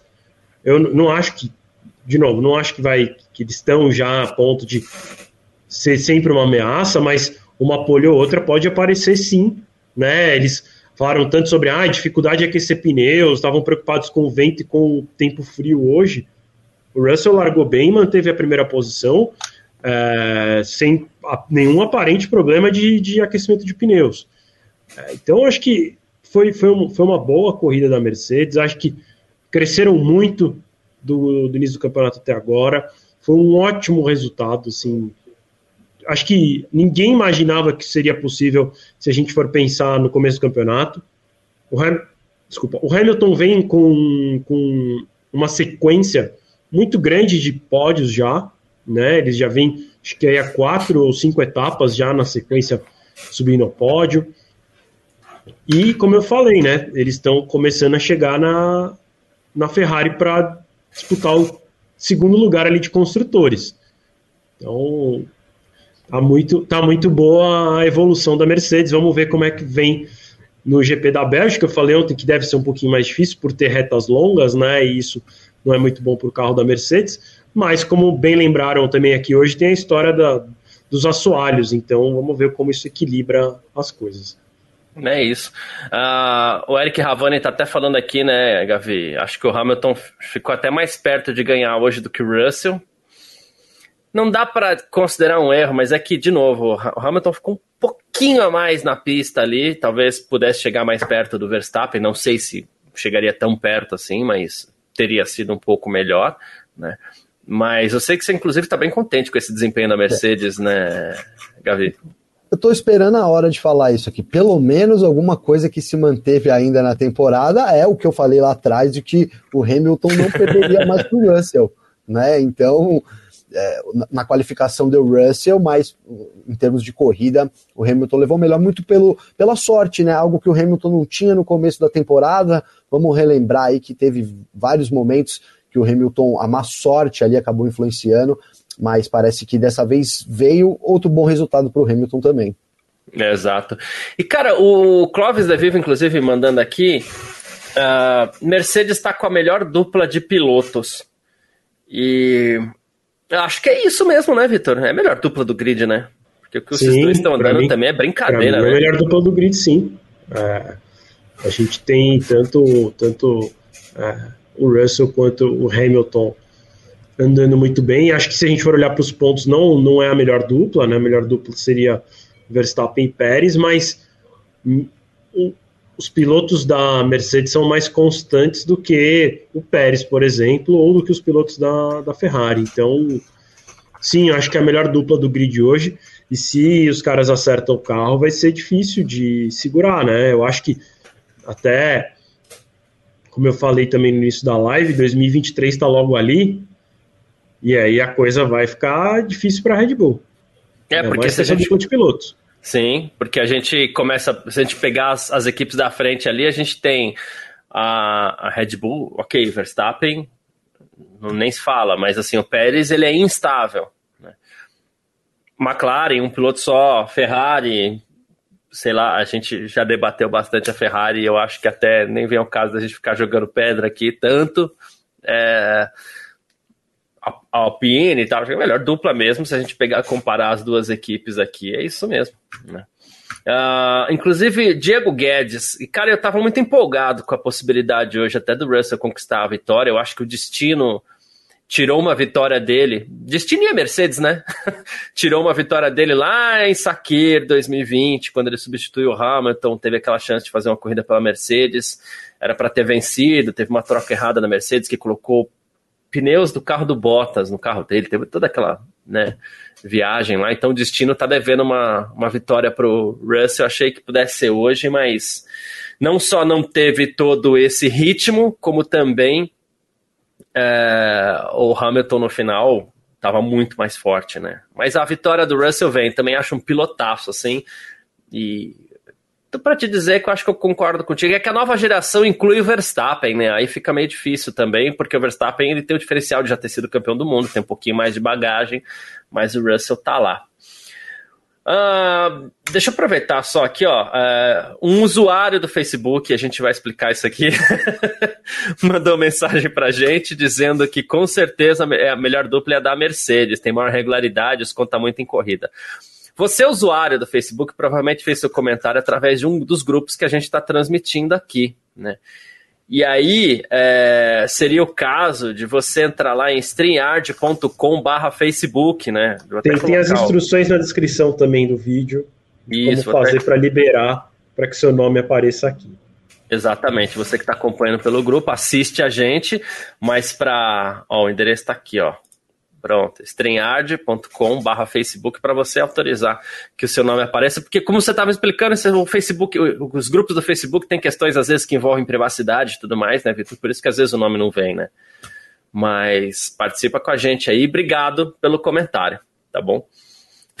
o Renato Queiroz, inclusive, está fazendo um comentário muito interessante, que a Mercedes tem piloto para ser campeão agora e já para os próximos anos, porque se acerta o carro ali em 2023, o Hamilton tá lá, o Russell tá lá, é, a estrutura está toda montada. A gente não sabe nem se a Mercedes, enquanto equipe, vai manter esse nome. Mas piloto para ser campeão ela tem por muito tempo, né? Sem dúvida nenhuma. Como a gente falou, melhor dupla. É, o que eu acho que pode acabar dando uma atrapalhada é que os dois são muito bons e aí numa disputa, né? O que, que pode acontecer? Será que que a equipe vai tomar uma preferência de alguém, o outro vai ficar chateado, vai sair da equipe, é, ou vai haver um racha dentro da equipe. Sim, o cenário também de ter dois pilotos muito bons pode gerar esse tipo de situação, mas a gente ainda não sabe, né, o quão bom é, é o Russell perto do Hamilton tendo um carro vencedor, né, porque uma coisa é ser bom sem o Hamilton lá, outra coisa é ser bom com o Hamilton lá, né, a gente viu isso na Ferrari há alguns anos, né, o Massa era bom com, com, o Schumacher lá. Aí saiu o, o, Schumacher e aí ele disputou o campeonato. Então, às vezes, o, vai depender muito da, enfim, das decisões que, que for tomar nesse sentido, né? No sentido de que preferência que eles vão tomar no campeonato. Ou se não vai acabar um piloto tirando ponto do outro. Que é, não é exatamente isso, mas é mais ou menos que a gente também vê um pouco na Ferrari, né? Como tem essa indecisão, aí tem, tem etapa que o Sainz marca muito ponto, tem etapa que o Leclerc marca muito ponto, na média eles marcam médio ponto. E aí então ninguém lidera o campeonato. É isso. Ao contrário do que a gente falava no passado naquela disputa pelo terceiro lugar, né? Que a gente falava assim, poxa, a, Ferrari, a McLaren marca ponto com um piloto só. E a Ferrari vem lá é, remando com os dois pilotos, que era o Leclerc e o Sainz. E, e isso esse ano não está acontecendo no que diz respeito à disputa pelo título, onde é quase que o contrário. A, a, a Red Bull corre com um piloto ali e meio, vai. E a Ferrari tenta com os dois, mas os dois não chegam, né? Então é meio-meio ali. Ah, o Pedro Barreto tá falando, oh, o Garcia parece o Narcos México. eu não assisti, eu parei nos Narcos colombianos ali, depois não assisti mais. Cleiton Nogueira, porque a McLaren não foi tão boa na corrida quanto nos treinos. Ficou devendo um pouquinho, logo no começo da corrida a gente já tinha os pilotos ali perdendo ritmo, Norris perdendo posições, o Ricardo quando apareceu, ele apareceu duas vezes, né? Primeiro que foi dando passão lá no, no Alonso e no Ocon ao mesmo tempo, bela manobra do Ricardo, e quando foi punido também com, na disputa dele com o Stroll, né? Então, é... ah, então foi isso, né? A Cristiane está perguntando, gente, desculpa a ignorância, mas era obrigatório trocar o pneu do Leclerc no final por ele estar largado com amarelo? Não, porque ele tinha colocado um duro. A ideia não é usar amarelo e macio, a ideia é usar dois compostos diferentes. Então ele largou com amarelo, usou pneu duro, branco, e aí ele não precisava mais parar, né? Ele já tinha cumprido o regulamento, né? O Cristiano é difícil, é tipo assim, é, aceitar, né? É difícil imaginar que realmente a Ferrari fez isso. Como é, é que pode, né? Tipo, não, não era obrigatório, cara. Tipo, e mesmo assim eles fizeram.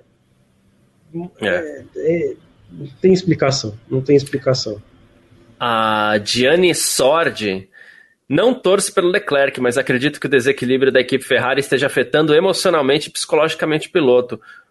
É um risco, sempre é um risco. Inclusive, eu acredito que a Ferrari é uma das responsáveis, talvez, pelo Leclerc não ser aquele pilotaço que ele prometia ser. A Ferrari apostou muito nele, tinha tudo para ser. No momento do desenvolvimento dele, ele chegou numa equipe boa, ganhou corridas e depois entrou na descendente. É diferente do Russell, que ficou comendo mato lá na Williams por anos, mas ele não teve um, um carro bom para vencer corridas. Teve em uma corrida, né, que foi lá no Sakir, mas ele não teve aquele carro bom e esse carro bom de repente recuou e recuou junto com o desenvolvimento do piloto. Isso aconteceu com Leclerc na Ferrari, né? Nem põe a culpa totalmente no Leclerc também não, viu, Gianni? E o Renato Queiroz está falando exatamente dessa diferença, aguardando o ok do Gavi lá para quando o Gavi tiver tudo ok. O Renato Queiroz está falando exatamente dessa diferença que a gente citou, que você citou também, né, Vitor? Que para os construtores é excelente ter dois ótimos pilotos, mas para o campeonato de piloto não é interessante. Depende também, né? Quer opinar, Gavi? Cara, desculpa, eu perdi. Eu não, eu não vi. É, para o campeonato é excelente ter dois pilotos, né? Mas para o campeonato de piloto não é interessante. É, cara, você tem que ter, na, na minha opinião, é, você não pode ter dois pilotos top numa equipe, cara. Não faz muito sentido porque acaba dando, né, dando conflito. A gente e, e, conflito é a última coisa que a gente quer. Eu acho que o, o fato do Verstappen estar tá indo muito bem é, vai muito em cima também de que, claro, ele dispensa comentários aí como piloto, mas também a equipe gira muito em torno dele e isso é, é assim. Hoje em dia, esse foco em, em um piloto tem se mostrado cada vez mais importante, né? Então, você precisa fazer aquele time perfeito, como por exemplo a Mercedes teve durante todos esses anos aí, né? O Bottas como escudeiro do Hamilton, ainda mais com, com tanto que sobrava a Mercedes, então formava para mim a dupla perfeita. Então, hoje, para mim, a, a, o que caminha aí para a gente ter a dupla perfeita realmente é o Pérez, cara. Aliás, eu até xinguei o Pérez no grupo lá, se vocês estiverem lembrados. É verdade. Corrida, porque, cara, na hora que o Verstappen rodou ali, ele segurou todo, freou, né? Segurou ali todo mundo, não ultrapassou. Típico segundo piloto mesmo ali e agindo em prol do companheiro de equipe. Então, esse, esse, essa aliança, né? Você ter um segundo piloto contente é, é importante para o campeonato de pilotos. E ele não precisa necessariamente ser um top, né? Tem que ser um piloto satisfeito com a situação de ser o segundo piloto num carro que geralmente pode brigar pelas vitórias, o que não é fácil para um piloto, né? Exato. E inclusive nessa questão do Pérez aí, que o Gavi até ficou bravo, ele falou assim: ah, o Max venceu com oito segundos. Ele falou assim: não acho que somente seja culpa do Pérez, tem algo no acerto ou carros diferentes? É que assim, é, um Pérez, por exemplo, que não acompanha o ritmo do Verstappen, também ele começa a ficar lá atrás, começa a perder tempo mais dispu nas disputas, fica embolado com outros pilotos, vai ficando, não tem a mesma pegada, né? Falta um pouco também, né? Não, é, assim, e, e, por exemplo, o Pérez não acertou o carro para esse final de semana, né? Talvez tenha sido o pior final de semana do Pérez aí, em termos de desempenho real do carro. Nem sei se ele teve problemas e não pontuou, não é isso que eu tô falando. Em termos de, de, de né, estar confortável ali no, no RB18, né? Em nenhum momento do, do, final de semana ele andou bem. Então, assim, a 11 primeira posição foi o que ele, de, de, largada dele, né? Foi exatamente o que ele conquistou ali até chegar no sábado, né? Diferente do Verstappen, por exemplo, que um problema de motor acabou colocando ele naquela posição, né? Verstappen teria largado lá na frente, não fosse o problema de motor que ele enfrentou no sábado. Cara, não, não são carros diferentes, né? Isso a Red Bull já falou, não faz sentido até a equipe boicotar o segundo piloto, né? Falando empresarialmente, como a gente gosta de falar às vezes no podcast aqui também, não faz sentido nenhum um segundo piloto com um carro ruim. Mas é isso, você tem um, um, um, um, Olha, o primeiro piloto quer as coisas assim, no caso o Verstappen gosta assim. Então você ter todo um time comandado pelo Newey, por exemplo, para trabalhar nas, é, nas particularidades que, que, fazem o Verstappen ser também um, um, piloto melhor, que ajudam a pilotagem do Verstappen, isso colabora demais. Então acho que esses décimos de segundo, que no fim dão oito segundos aí, moram nessas, nesses detalhes aí, né? Não, não acho. Isso, obviamente, é minha opinião, mas não acho que sejam carros, para mim, não faz sentido é, a equipe entregar equipamentos inferiores, pelo, principalmente uma equipe como a Red Bull, que tem cash para isso, né? Exato. E, Vitor, o baita de um jogador F1 que tá aqui participando esses dias com a gente, ele falou que se a Mercedes nos próximos anos tiver um carro dominante, vocês acham que o Russell aceitaria ser escudeiro do Lewis? Uh, eu, eu costumava dizer quando o Hamilton fazia aquele lobby todo, inclusive o Renato citou o lobby que o Hamilton fazia pelo Bottas, eu costumava dizer que o receio do, do, do Hamilton é que o Russell foi o que o próprio Hamilton foi para o Alonso lá em 2007, né? Ah, não sei se ele tem esse sangue quente que o Hamilton tinha, mas eu acredito que o receio do, do Hamilton era esse, porque eu tenho a leve impressão que o Russell já não está mais em idade de aceitar ser escudeiro, né? Uh, é, eu, eu, vou ser bem sincero e falar, não sei responder, tá? não, não, não, conheço o Russell tão bem assim, porque também ao mesmo tempo é o primeiro ano dele na Mercedes, antes disso ele era numa distante Williams, então a gente não, nunca foi um piloto que a gente leu muito sobre, né? Ele não pilotava muitas entrevistas em todas as etapas, a gente sabe muitas vezes é o que vinha da própria assessoria de imprensa do Russell, né? Então, é um ponto que a gente tem muito feeling sobre a personalidade dele. É, eu acho que o, que o que eu imagino, o que eu já imaginava, mesmo antes desse ano, é que deveria haver um combinado. Do tipo, olha, você vem para cá, você vai ser escudeira do Hamilton por dois anos, depois ele vai sair você assume a equipe. E eu ainda acho que deve ter isso. Não sei se são dois anos, três, cinco, dez. Enquanto ele estiver acho... aqui, eu acho, Vitor. eu, eu acho que deram um prazo para ele. Eu acho que deram um prazo para ele, porque também não dava. Dá para ser 10 anos, como eu brinquei, né? Porque sim, talvez sim, o Russell sim. não fique 10 anos na Fórmula 1, mas. É, que é isso, talvez possa, possa ter falado para ele dois, pode ser que tenha falado para ele cinco. É, e, e eu acho que foi dessa maneira. Ao mesmo tempo, não que o Russell tenha muitas outras opções, né? Ele corria na, na Williams bancado pela Mercedes, e aí foi para a Mercedes, vai correr aonde? Né? Ah, a Aston Martin quer muito ele. Vai correr lá para ganhar nunca. Melhor ganhar de vez em quando sendo escudeiro do Hamilton do que ganhar nunca lá. Né? Uhum. É o que eu sempre falei sobre o Barrichello, por exemplo. Ah, tanto criticaram o Barrichello, mas se o Barrichello não tivesse ido para a Ferrari, ele nunca teria vencido uma corrida de Fórmula 1. Né?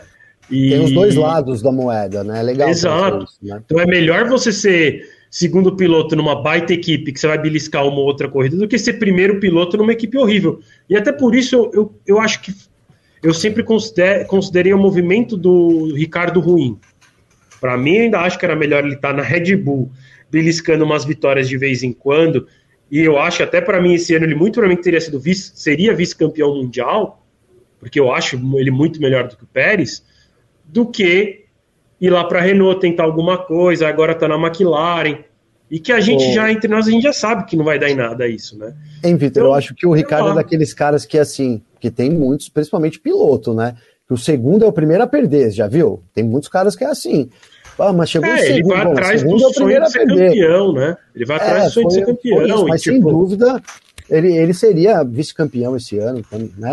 É mais talentoso que o, que o, que o Pérez. E né? eu sempre sou da opinião do vai que, né? O, o, o, Rosberg não foi campeão na Mercedes? Com o Hamilton. Quem garante que o Ricardo não seria campeão na Red Bull com o Verstappen? As chances seriam maiores do que ele tem hoje, que é nenhum. É, né? então, exato. E assim, sei lá, o, por um azar do Verstappen quebra o carro cinco corridas. O Ricardo é campeão, umas coisas assim.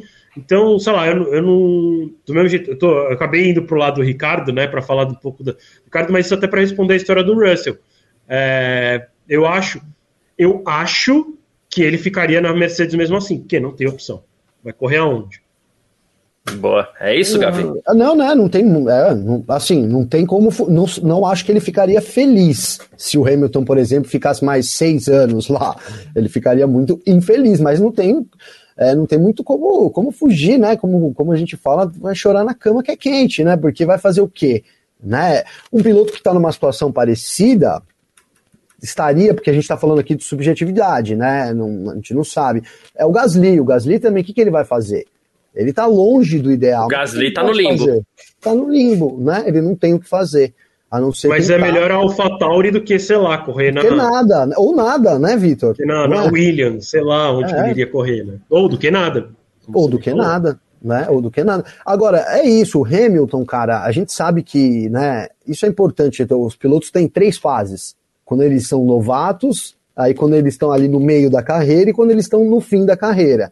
Então, a gente tem, né? Imagino eu que na, dentro de uma normalidade, o Russell está no começo da carreira, enquanto o Hamilton está no fim da carreira dele. Então o normal é que três, quatro, cinco anos, até não acredito nisso, o Hamilton deixa a Fórmula 1. E aí o Russell naturalmente assumiria essa vaga de primeiro piloto. Cara, pode ser um pouco frustrante, mas é, a gente está falando de Hamilton e está falando de Russell, né? Acho que esse final de semana o Russell mostrou a força que, que ele tem, né? Que a gente ninguém nunca duvidou, na verdade. Então, dois, três anos ao lado do Hamilton poderia ser sim um, um, assim, um berço de aprendizado, seria sem dúvida nenhuma, é que né, iria capacitar ainda mais o Russell. Cara, não vejo com, com olhos ruins isso, né? O Hamilton. Agora, a realidade, o Hamilton deve ficar mais ano que vem, mais dois anos, e o Russell assume essa vaga de primeiro piloto, né? Isso é a minha opinião. Podendo acontecer, eu acho que era muito em cima disso a pergunta, podendo acontecer o fato do, do próprio Russell virar e falar assim, ah, não quero mais segurar não, eu quero ir pra cima, né? É, Chega, é. eu tô andando mais que o cara, sei lá, né? E aí, uma hora, é, uma hora a parte física vai cobrar, né? Se bem que o Hamilton é um atleta incrível, assim, né? A vitalidade física ali dele é Sim, Garcia, e eu iria mais longe até, assim. Será que o Hamilton termina a carreira dele na Mercedes? Sinceramente, eu não tenho certeza. É, eu já tô meio atrasado nesse meu palpite aqui, de tanto que eu falo, mas é, para mim o Hamilton mais dois anos aí, chega. Já faz dois anos que eu tô falando isso, mas. É, é, eu, eu, eu, concordo, eu concordo, eu concordo contigo, mas o meu ponto é: será que ele termina na Mercedes? Será que ele não vai fazer dois anos de Ferrari? Garcia Sei parece lá. a minha avó com essa história aí. Tem 85 anos, todo, todo Natal, aí a, Inete, desse ano eu não passo, desse ano eu não passo, até lá, 85 anos, vai 30 anos que ela fala isso. Mas, cara, não, mas é que o natural, né? Eu, eu, brincando, mas é assim, né? O Russell tá no começo, cara, que vamos supor que fique 5 anos, né? Que fique 5 anos. E outra, o Russell é um, do, é um dos tops da categoria. Então é importante que a, que a Mercedes se mantenha também no topo, né? Senão, ele, ele, ele fazendo o que ele já está fazendo, ele se acredita para. É que a gente falou, não tem muito para onde correr, né? Mas ele estaria no hall dos pilotos disponíveis para uma grande equipe contratar, sem dúvida nenhuma também. É, o, Neto Butt, você acha que termina assim na Mercedes? Não acho que vai para Ferrari para passar. Não, tô brincando, eu também não acho. É que, sempre, é que, tem esse rumor, né? Que Hamilton na Ferrari, isso não é uma, uma lenda. E, e, e, de Toledo tá falando aqui, eu acredito que o Hamilton ainda fica na Mercedes como estrategista. Não sei se como estrategista, mas é eu acho que o plano de carreira do Hamilton, pro plano de carreira ou de fim de carreira, vamos chamar assim, né? Faria mais sentido ele encerrar na Williams e permanecer por lá com alguma função que seja embaixador ou qualquer coisa assim. E já no caso do Russell, eu não acredito, eu não acredito que o piloto pode ser tão passivo né, de ficar esperando, não, ok, vou aprender com o Hamilton um ano. Vou aprender dois, com o Hamilton dois. dois anos. Vou aprender com o Hamilton cinco anos. Aí acontece o que aconteceu com o Barrichello na Ferrari, que ficou aprendendo sete anos lá, seis anos com, com o Schumacher.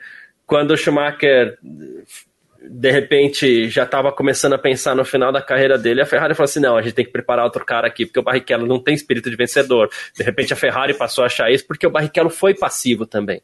Então, se o Russell for passivo, ele não vai ser a aposta da equipe para para ser o vencedor depois. Então o Russell tem que ter um pouquinho de enfrentamento também, que foi o que o próprio a, a forma como o próprio Hamilton trilhou a carreira dele, a, a passagem dele pela McLaren. Né? Ele enfrentou o Alonso. O Alonso era o piloto, o grande piloto disparado da Fórmula 1 em 2007. Né? Ninguém questionava que ele era o melhor de todos. Né? Mas o Hamilton foi lá e enfrentou. Né? Então, quando deu ruim entre Alonso e McLaren, né? ok, Hamilton, fica aí que você é a nossa aposta para os próximos anos. Veio Kovalainen, veio Button, mas não, a Ferrari, a McLaren estava sempre lá apostando em Lewis Hamilton. Então. É, é, é que nós está falando de Hamilton. Tô aqui, tô aqui matutando aí tudo que você está falando e tentando. Mas é, é, do outro lado, né? Gente, tudo bem, a gente está falando de Alonso, desse lado é o Hamilton, né? Não é fácil bater, mas ao mesmo tempo precisa entregar alguma coisa diferente, né? Se não entregar nada, é, é o que você falou, a equipe tá pagando, né? O cara tá pagando o salário do cara. Então, ou, ou entrega alguma coisa ou também fica para trás. Mas é complicado, complicado porque do lado tem o Hamilton, né, cara? Não, não, não é qualquer piloto para ele uhum. superar, né? É, é isso. É, mas vai ser, vai, ser um, vai ser interessante acompanhar os próximos dois, três anos do Russell, assim. É. Com certeza. Ah, bom, enfim. Vamos para aquele nosso momento bacana, onde a gente cria os nossos heróis, virões. No, no... Ah, deixa eu só fazer uma correção antes aqui, que eu fui. Eu fui buscar aqui e eu falei bobagem. O Driver of the Day pela transmissão oficial da Fórmula 1 foi Max Verstappen mesmo, não. tá? Cara, eu é deixei eu, rolando aqui. duas horas da manhã, então eu, eu não sei até que ponto eu também podia estar. Tá, mas eu vi lá, Driver of the Day, Max Verstappen. É. Eu falei, não, então, sei lá.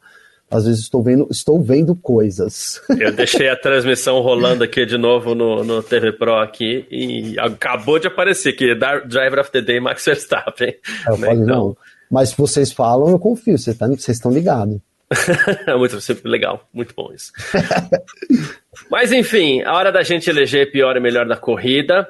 Lembrando que você que está acompanhando a gente pelo YouTube, pelo, pelo, pela Twitch, pelo Facebook, fica à vontade aí também para responder, que a gente vai colocando uh, o seu palpite aqui, tá? E eu quero saber do Vitor Berto, que chegou primeiro. Acho que tá fácil, né? Não sei. Quem é o piloto da corrida hoje, Vitor Berto? Max Verstappen. Não tem como dar para outro piloto. É, eu normalmente não, não, sou o cara que não dá para o vencedor da corrida, que muitas vezes o piloto larga em primeiro, termina em primeiro e a gente acaba nem vendo ele tanto na corrida e é até difícil dar para ele, é, apesar da conquista, né? O cara fez melhor dele ele fez de ponta a ponta. Mas no caso aqui do, do Verstappen, cara, largou em décimo, rodou e venceu passou o líder da corrida duas vezes, é, fez tudo certo, é, não tem não tem o que, que falar, é, a não ser dar para ele o Driver of the Day, e para mim menção honrosa para o Hamilton, que também largando em sétimo por conta de um problema mecânico também ontem, diferente do, do Verstappen que teve problema no motor, Hamilton teve problema no DRS, e aí o Hamilton ainda assim conseguiu é, escalar o pelotão, terminar em segundo de uma maneira muito brilhante. Uh, chegou a se colocar em posição de vitória caso viesse a chuva ali em algum momento, né? Então ele, ele conseguiu se colocar em posição de vitória arriscou e mesmo assim terminou em segundo, então também é um cara que, que merece ser citado aqui hoje. Tá de parabéns. Boa. É, Gavi, melhor da corrida? É, seu microfone tá fechado, Gavi. Fechado, então agora tá aberto. Eu vou ficar com o Verstappen também. Acho que ele, cara, largou lá de trás, assim, a, a Red Bull tinha um carro, né? A Red Bull tem um carro, né? Mas, a, mas o fator Verstappen a gente vê em toda a corrida, né? É, ele é um cara que. Eu tava vendo o rádio agora do Leclerc, né? Eu ia dizer que ele é um cara assim que ele, ele é ele é fora de série, ele vai para cima, né? E, e, quando ele vai passar do Leclerc, o, o, o cara avisa ele assim, o, o, o engenheiro fala: Ó, o Verstappen tá chegando. Mano, mas não dá tempo dele terminar a frase, velho. Quando ele tá terminando a frase, o Verstappen já aparece assim, ele, já, ele fala um fucking xinga, faz um xingamento assim, o Leclerc, né? E o Verstappen já tá embicando ali, mano. Então, assim, é o que a gente fala. O Verstappen, ele mesmo quando ele não tem chance, ele bota o biquinho ali, ele incomoda, ele, ele é um né, campeão mundial, ele age como um campeão mundial. E assim, muito frio até, né? Então, excepcional a corrida dele, corrida de campeão mundial mesmo e difícil, né? Vocês falaram disso lá no começo, mas eu vou usar agora para falar. Difícil realmente tirar esse título do Leclerc, do, do, Verstappen, não até pelas. Além da vantagem de 80 pontos, né? Mas não é por isso, é porque o jeito que o Leclerc, que o Verstappen, desculpa, tem guiado nesse ano, ele não tá deixando brecha para ninguém faturar, e ainda a gente conta ali com uma Ferrari hum, desestruturada, vou usar essa palavra aqui. Boa. Uh, eu vou, vou citar, como eu sempre cito, né? É, venceu e teve uma ultrapassagem que decidiu a corrida, eu não vou dar melhor piloto do dia para ninguém mais, vou seguir minha coerência de sempre, é Max Verstappen. Só por isso já seria. Mas hoje, além de tudo, ele foi um pouco além da conta, porque você, ele largou em décimo, né? Ele resolveu é, a vida dele com as Alpine rapidinho, foi buscar o pessoal da frente, foi buscar Mercedes, foi buscar Ferrari, foi buscar todo mundo e ganhou. Né? Então hoje ele Rodou, fez... com direito a rodada e tudo. Com hoje. direito a rodada e tudo, né? Então, assim, como o pessoal brincou aqui na live, acho que o Gavi não estava ainda, o pessoal falou que ele deu zerinho de comemoração no meio da corrida ainda, porque ele já sabia que ia vencer, né? Sensacional. Você tem ousadia aí. então, assim. É... E na frente do Leclerc ainda. Na frente do Leclerc ainda, Passou né? Passou, rodou, que e assim, a gente faz aquele nosso placar de ultrapassagens, né, Gavi? E o Leclerc, ele, ele na Áustria, pô, ultrapassou o Verstappen três vezes para ver se chegava junto ali, empatava no placar. O Verstappen já colocou duas hoje na conta também. Né? Já foi mais duas para conta. Então, assim, é... e a benção rosa vai para o Hamilton, que também Pô, fez uma corrida incrível, incrível mesmo, de verdade. Fico com a impressão que ele poderia sim ter, ter, ter vencido se ontem não tivesse o problema com o seu DRS. Ele teria feito e ele falou isso, muito melhor hoje. É. Ele ainda falou isso, falou, ó, não e, fosse aquele é, problema, é, deixou no é, ar ali, né? Porque então, poderíamos ir melhor. Você terminou em segundo. É isso. um e meio não existe, né, Garcia? E aí, para que eventualmente até questionar, ah, mas o Hamilton também fez uma grande corrida, vamos pegar até pela questão matemática. Um largou em sétimo, chegou em segundo, outro largou em décimo, chegou em primeiro. Então, até pela questão matemática aí, o, o Verstappen é, o leva vencer, essa vantagem. né, Garcia? Vencer, pô, tem um puta peso, né? Sim. Um e vencer com ultrapassagem, para mim, é, né? é o ideal, é o mundo ideal mundo, de uma corrida. É, é né? isso teria ultrapassado todo mundo de novo, porque o Verstappen sobrou ali no fim da corrida, né? Sobrou. Exato. Uh, e o nosso queridíssimo. Está, não sei se está muito fácil, não, mas vamos lá. Troféu Bananinha dessa. Desse GP da Hungria, Vitor, focadinho aqui, em a bananinha. Tudo, é. Você viu que agora em Full HD a gente vê melhor o troféu, né? é, né? tudo. pra Cara, quem vai o troféu Bananinha hoje, Vitor? Eu não, eu não acho fácil hoje, não, sinceramente. É... Não pode, o pessoal tá voltando na equipe Ferrari. Não pode não voltar pode, não pode ser equipe, é piloto. É o piloto. É o, a gente é piloto do dia. A é. gente já bateu bastante na Ferrari hoje, já o suficiente. É, não pode. Amanhã, no, no Parque amanhã que é, não tem mais, mas no, no em ponto vale, vale equipe, né, Garcia? Aqui no, é. no Parque Fechado é a pessoa. A pessoa, é, o piloto. pode ser um, um estrategista? Não, não, eu já dei muito spoiler. Não, não pode, é. né? É piloto, né? Piloto. Mas assim, ó, eu vou só antes de eu dar minha, minha volta, eu ia falar, eu ia votar no Leclerc, mas eu mudei de ideia, porque eu acabei de ler uma declaração dele, daqui a pouco vai estar lá no Filmania.net, dizendo que ele tinha pedido para usar médios e não duros. Então, se ele realmente fez isso, ele não vai tomar o troféu bananinha de mim hoje. Inclusive, é. É, Aí arrisca um pouco do que a gente falou hoje aqui, inclusive. Isso. Né? Se ele tivesse pedido duro, não era troféu bananinha. Como é que chamava quando, antigamente que punha aqueles negócios na cabeça assim? Ah, troféu Carmen Miranda pra ele. Né? de burro, né? Cheio de troféu de burro. É, que tá louco, né? Pediu os duros, pô, maluco. Cara, ah, eu, eu tô com bastante dificuldade para escolher hoje. Mas eu acho que eu vou dar para o o Daniel Ricardo.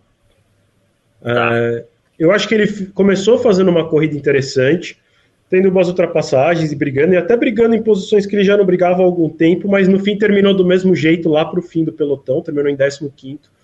É, acabou tendo um toque ali, que até acho que não foi tanto culpa dele, acho que ele saiu de frente ali, mas correu como nunca, perdeu como sempre.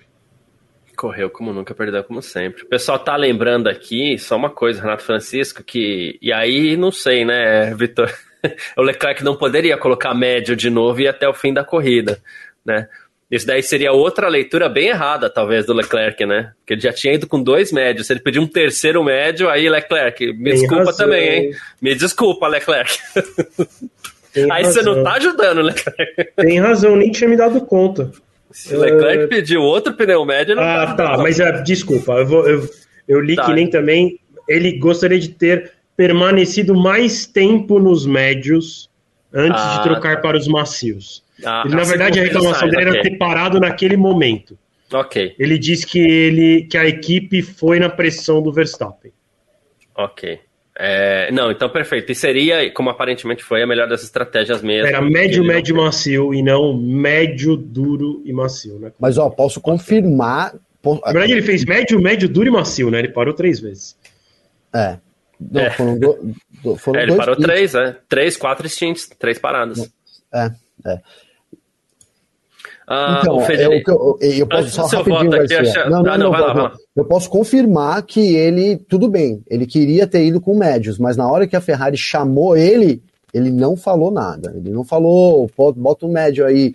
Ou na hora, assim, sabe o que eu fiquei esperando? Na hora que o cara bota o duro assim no, no, no carro, Imagina, eu fiquei olhando e falei, será que agora ele fala, pô, não, não, não, não, duro não, pelo amor de Deus, duro não. Não, mas não nada. Ele veio, o cara Não, e se, a, duro, e se, e se ele, ele queria ficar embora. mais tempo na pista, é, e a equipe chama box box. Não, não, não, não, não. não. Quero ficar. É, eu ia falar, a reação que ele tinha que ter tido era não ter entrado, e ele entrou. É. é. é. Ah, tá. Cara, uma é, hora. Sei lá, eu vou voltar atrás, então, vou dar pra ele. vou voltar atrás, vou dar pro, vou dar pro Leclerc. É porque acho que piorou a situação, piorou, né? Inclusive. Piorou, tava ruim, parece que piorou. Não, Leclerc, é um banana. Piorou mesmo. Piorou. Piorou, piorou. parado. Não queria, então não para, meu amigo, entendeu? É, não falou é você que tá dirigindo, né? Era só não ter parado. Pô, Cara. o carro não tem, não é automático, vai pro box, aperta o botão, entendeu? Você que tem que parar. Fórmula né? 1 autônomo, né? Atrás. A equipe o... aperta o botão de box. é um bananão, não é um bananinha, bananão. É O, inclusive é, o Federico é. Matos tá nessa aqui, ó, bananinha Leclerc, justificativa não peitou Didi Mocó da Ferrari, né? se alguém pergunta o que você quer comer e você fala qualquer coisa, não reclama se não gostar do almoço, é isso? É verdade. É, é isso, é isso. Gosto, gosto de qualquer coisa. Chega lá, mas isso eu não como? Pode, é, então, então, não é então. qualquer coisa, é, né? É. E acontece muito, hein? Acontece muito. Yeah, yeah. Cara, é verdade, piorou muito a situação. Gavi. É não, depois. Ah, Troféu ah, bananinha para ele. Ah, eu vou na onda também, né? Agora aí, depois dessa conclusão que a gente chegou aqui, não tem outra pessoa a votar é, a não ser no Leclerc, cara, também. Né? Falta pulso pro Leclerc, entendeu? Hoje, até 40 segundos atrás, assim, os pilotos não tinham, não tem, tiveram culpa nenhuma. a verdade é, não tiveram culpa. Para mim, a Ferrari foi culpada. Mas, cara, a gente tá falando de uma disputa pelo título. Se você uhum. pensar mesmo, é, a gente tá brincando e tudo mais, mas assim, essa passividade do. A gente tá brincando pra não xingar, né? Pra não xingar. Essa, é. Cara, não, não vai levar ele a lugar nenhum na Fórmula 1. Vamos colocar. Sabe quando eu, Cara, isso não vai te levar a lugar nenhum, meu amigo. É tipo isso.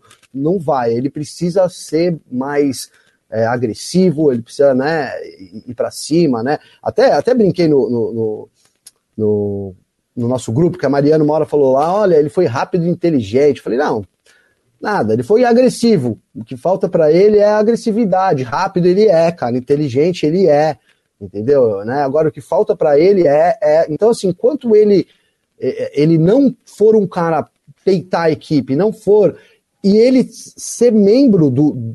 Porque ele faz parte. A gente vota no Verstappen porque ele foi o vencedor, ele tá na disputa. O Leclerc também, cara. Se, se o Verstappen é o, o personagem principal, o coadjuvante é o Leclerc. Então, quando ele tem esses erros, ele merece mesmo ser colocado como o bananinha do dia.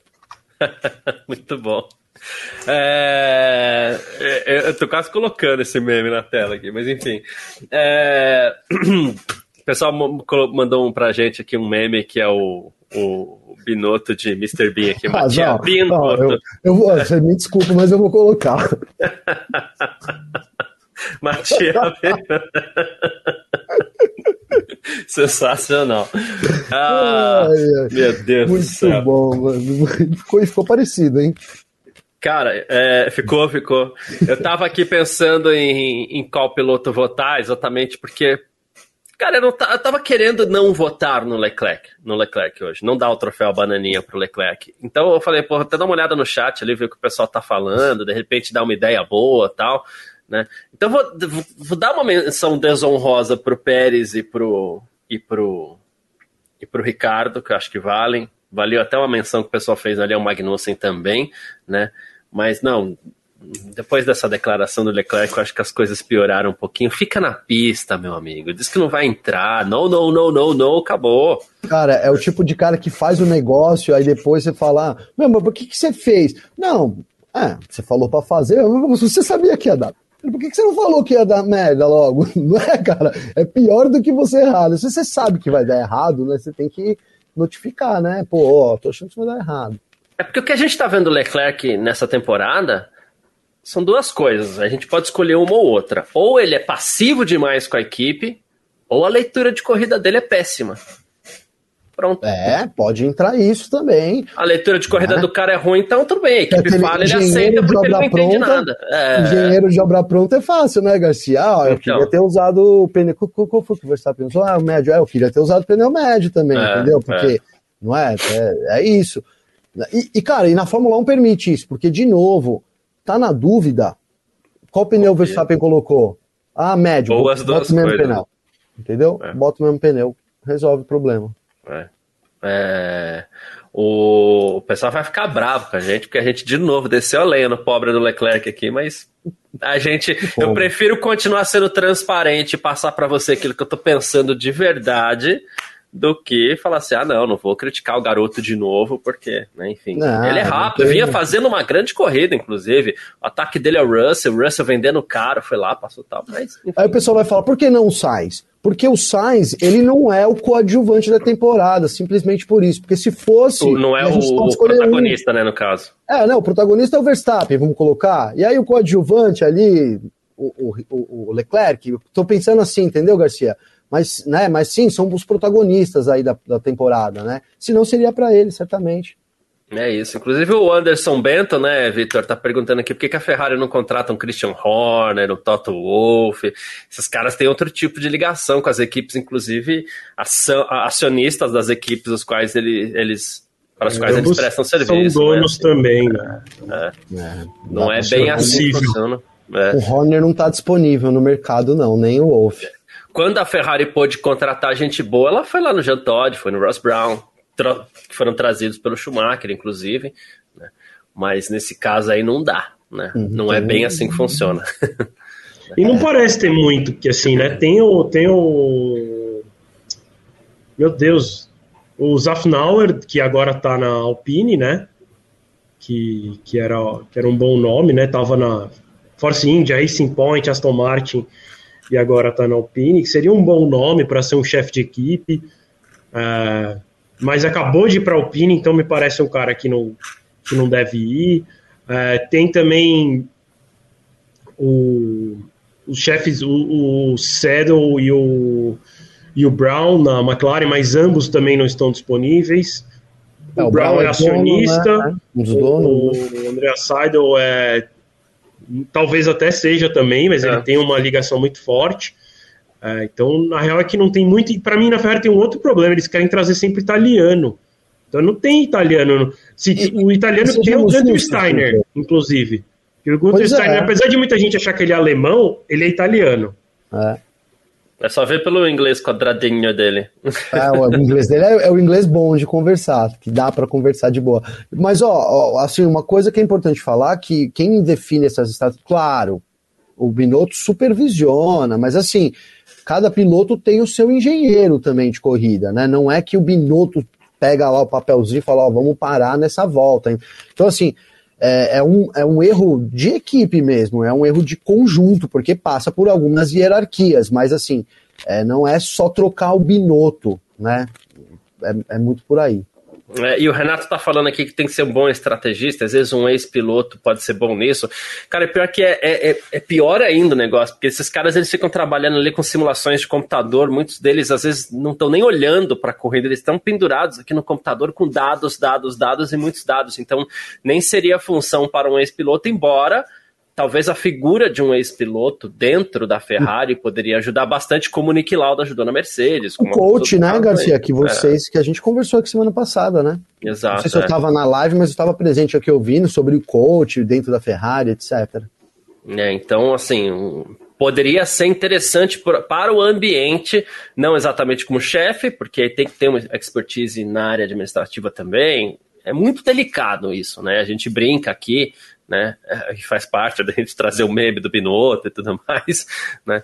Mas é, é, muito complicado você falar, vou jogar na mão de um ex-piloto ali, porque é uma fun são funções muito delicadas, principalmente a do estrategista, que é a análise de dados pura ali durante uma hora e 40 minutos, direto, né? A, a, a, o monitor com as imagens da corrida é segunda tela e às vezes até terceira, né? Porque o cara, o lance é ficar pendurado aqui nos dados mesmo. Ô, Garcia, rapidinho, eu vejo o pessoal colocando aqui, no, né, vou só usar isso para o comentário, oh, o Binotto é fraco, não sei quem, no, o, o Arrivabene também, né, tá no mesmo comentário aqui, vou colocar aqui, do baita do jogador. É, e isso me traz à tona uma discussão aqui, não é nem, né, nem sei a resposta, mas eu quero trazer a discussão. É, cara, se, se tudo que coloca lá não dá certo, será que o problema não é maior do que simplesmente, é o que eu estou falando, não é maior do que só essa pecinha que está lá. Mas até o presidente da montadora Ferrari já foi trocado nos últimos anos, então não sei. Assim, não sei também entender porque. Então é, qual pecinha seria, é, né? É, é, é uma, um conjunto, né? A gente fala aqui do, do, do sangue italiano que, que, né? Que isso não acaba é sendo uma brincadeira. Também, porque não, não tem... falta dinheiro. Então, né? E esse negócio do, do, italiano, isso é mais brincadeira do que verdade, né? Não, não, não tem como aceitar isso, né? Como uma resposta pra, plausível para uma situação dessa, né? Então, realmente, a gente não sabe onde enterrar o sapo lá na Ferrari. Alguém precisa enterrar esse sapo enterrar, esse, achar esse sapo enterrado lá, velho. Senão tá louco. O Voz Parta aí está falando aqui, ó, Briatore. Briatore Meu é um nome tanto. Mas o Briatore, Briatore é um nome que, assim, é, eu adoraria ver ele longe da Fórmula 1, muito longe. Mas eu aposto que tem uma meia dúzia ali que toparia fácil trazer o Briatore de novo ah, para dentro. Não chamaram o Vips lá na Fórmula 2? É, então. O e, e, aliás, o Briatore ele já tem um cargo na Fórmula 1, né? Ele já faz um, ele faz um lobby. Traduzindo aqui, ele é lobista, é lobista. É, lobista é e ninguém melhor bem. como o Briatore, né? Para ser um cara assim. Ele faz todo esse lobby aí. É isso. Gente, uh, Gavi, obrigado pela presença aqui no nosso parque fechado desse sabadão. Seu comentário final para o pessoal aqui. Ah, eu queria agradecer, cara. Hoje, poxa, a audiência foi muito bem, né, meu? Foi sensacional. Então, obrigado todo mundo que está no chat aí, todo mundo mesmo a participação da, da galera é fundamental, né? Assim, a gente fica aqui tanto tempo até porque tem a galera aí movimentando, senão chegava uma hora, dava 40 minutos no máximo, o trabalho estava encerrado, né? E a gente podia pegar o domingão, mas é tão gostoso. E, pô, eu faço tanta questão de estar aqui, então primeiro peço desculpas também pelo, pela minha câmera, mas para a semana não, para volta das férias, isso já está resolvido, já está providenciado a máquina nova aqui, já está prontinha para a gente começar a usar juntos aí. Uma... Então é isso, cara. Obrigado todo mundo. A gente vai ficar de férias do parque fechado, né? Porque não vai ter corrida, vão ser três semaninhas, longas semanas, então vamos aproveitar aí para descansar, voltar com força total lá no fim de agosto. Todo mundo aqui de volta no Grande Prêmio da Bélgica. O campeonato tem bastante coisa ali ainda para ser decidida. A gente não sabe como é que vai ter retornar, todo mundo vai ficar de férias, mas enfim, muita coisa em jogo ainda que vai acontecer lá no final, a partir do final de agosto, Garcia. Tamo junto, viu, irmão? É isso. Tamo junto, Gavi. Valeu demais. Vitor, também obrigado pela sua presença. Vitor também tem sempre grandes comentários certeiros aí para finalizar e grandes é, é, recados para passar. Obrigado, Garcia. Obrigado, Gavi, mais uma vez. Obrigado a todo mundo que está com a gente aqui acompanhando uh, no Terra TV, no Twitter, na Twitch, no Facebook, no YouTube. Uh, quem sabe em mais novas casas, acho que provavelmente para o GP da, da Bélgica a gente vai ter mais uma casinha nova para a gente transmitir o parque fechado. É, é, muito bom ter a companhia de vocês. Como o Gavi falou, sem vocês a gente terminava aqui com uma horinha, mas o, a ideia do parque fechado é a gente bater papo e a gente precisa de vocês conversando com a gente para fazer isso aqui funcionar ainda melhor. É, como o Gavi falou, a gente entra aí agora em umas férias de três semanas, mas na verdade quem entra de férias são os mecânicos e engenheiros da Fórmula 1. Aqui a gente não para, não. Não tem live, mas todo dia, toda hora tem notícia lá no fmania.net. Você pode acompanhar a gente nas redes sociais do site F-Mania uh, e também aqui no YouTube. Então, convido todo mundo a se inscrever no canal, a deixar um joinha, se tornar membro, enfim, como você quiser se aproximar da gente. É, convido todo mundo a sempre procurar aí por F-Mania, o site F-Mania em todas as redes sociais a gente está presente, inclusive no TikTok. A gente entrou essa semana lá também, no TikTok e no Quai. É, então, a gente está aí cada vez mais pertinho de vocês, tá bom? Muito obrigado mais uma vez, é, todo mundo que acompanhou a gente aí. Até o GP da Bélgica. Muita coisa é, vai acontecer daqui até lá, apesar de fábricas fechadas, talvez tenha movimentação de cadeiras, né?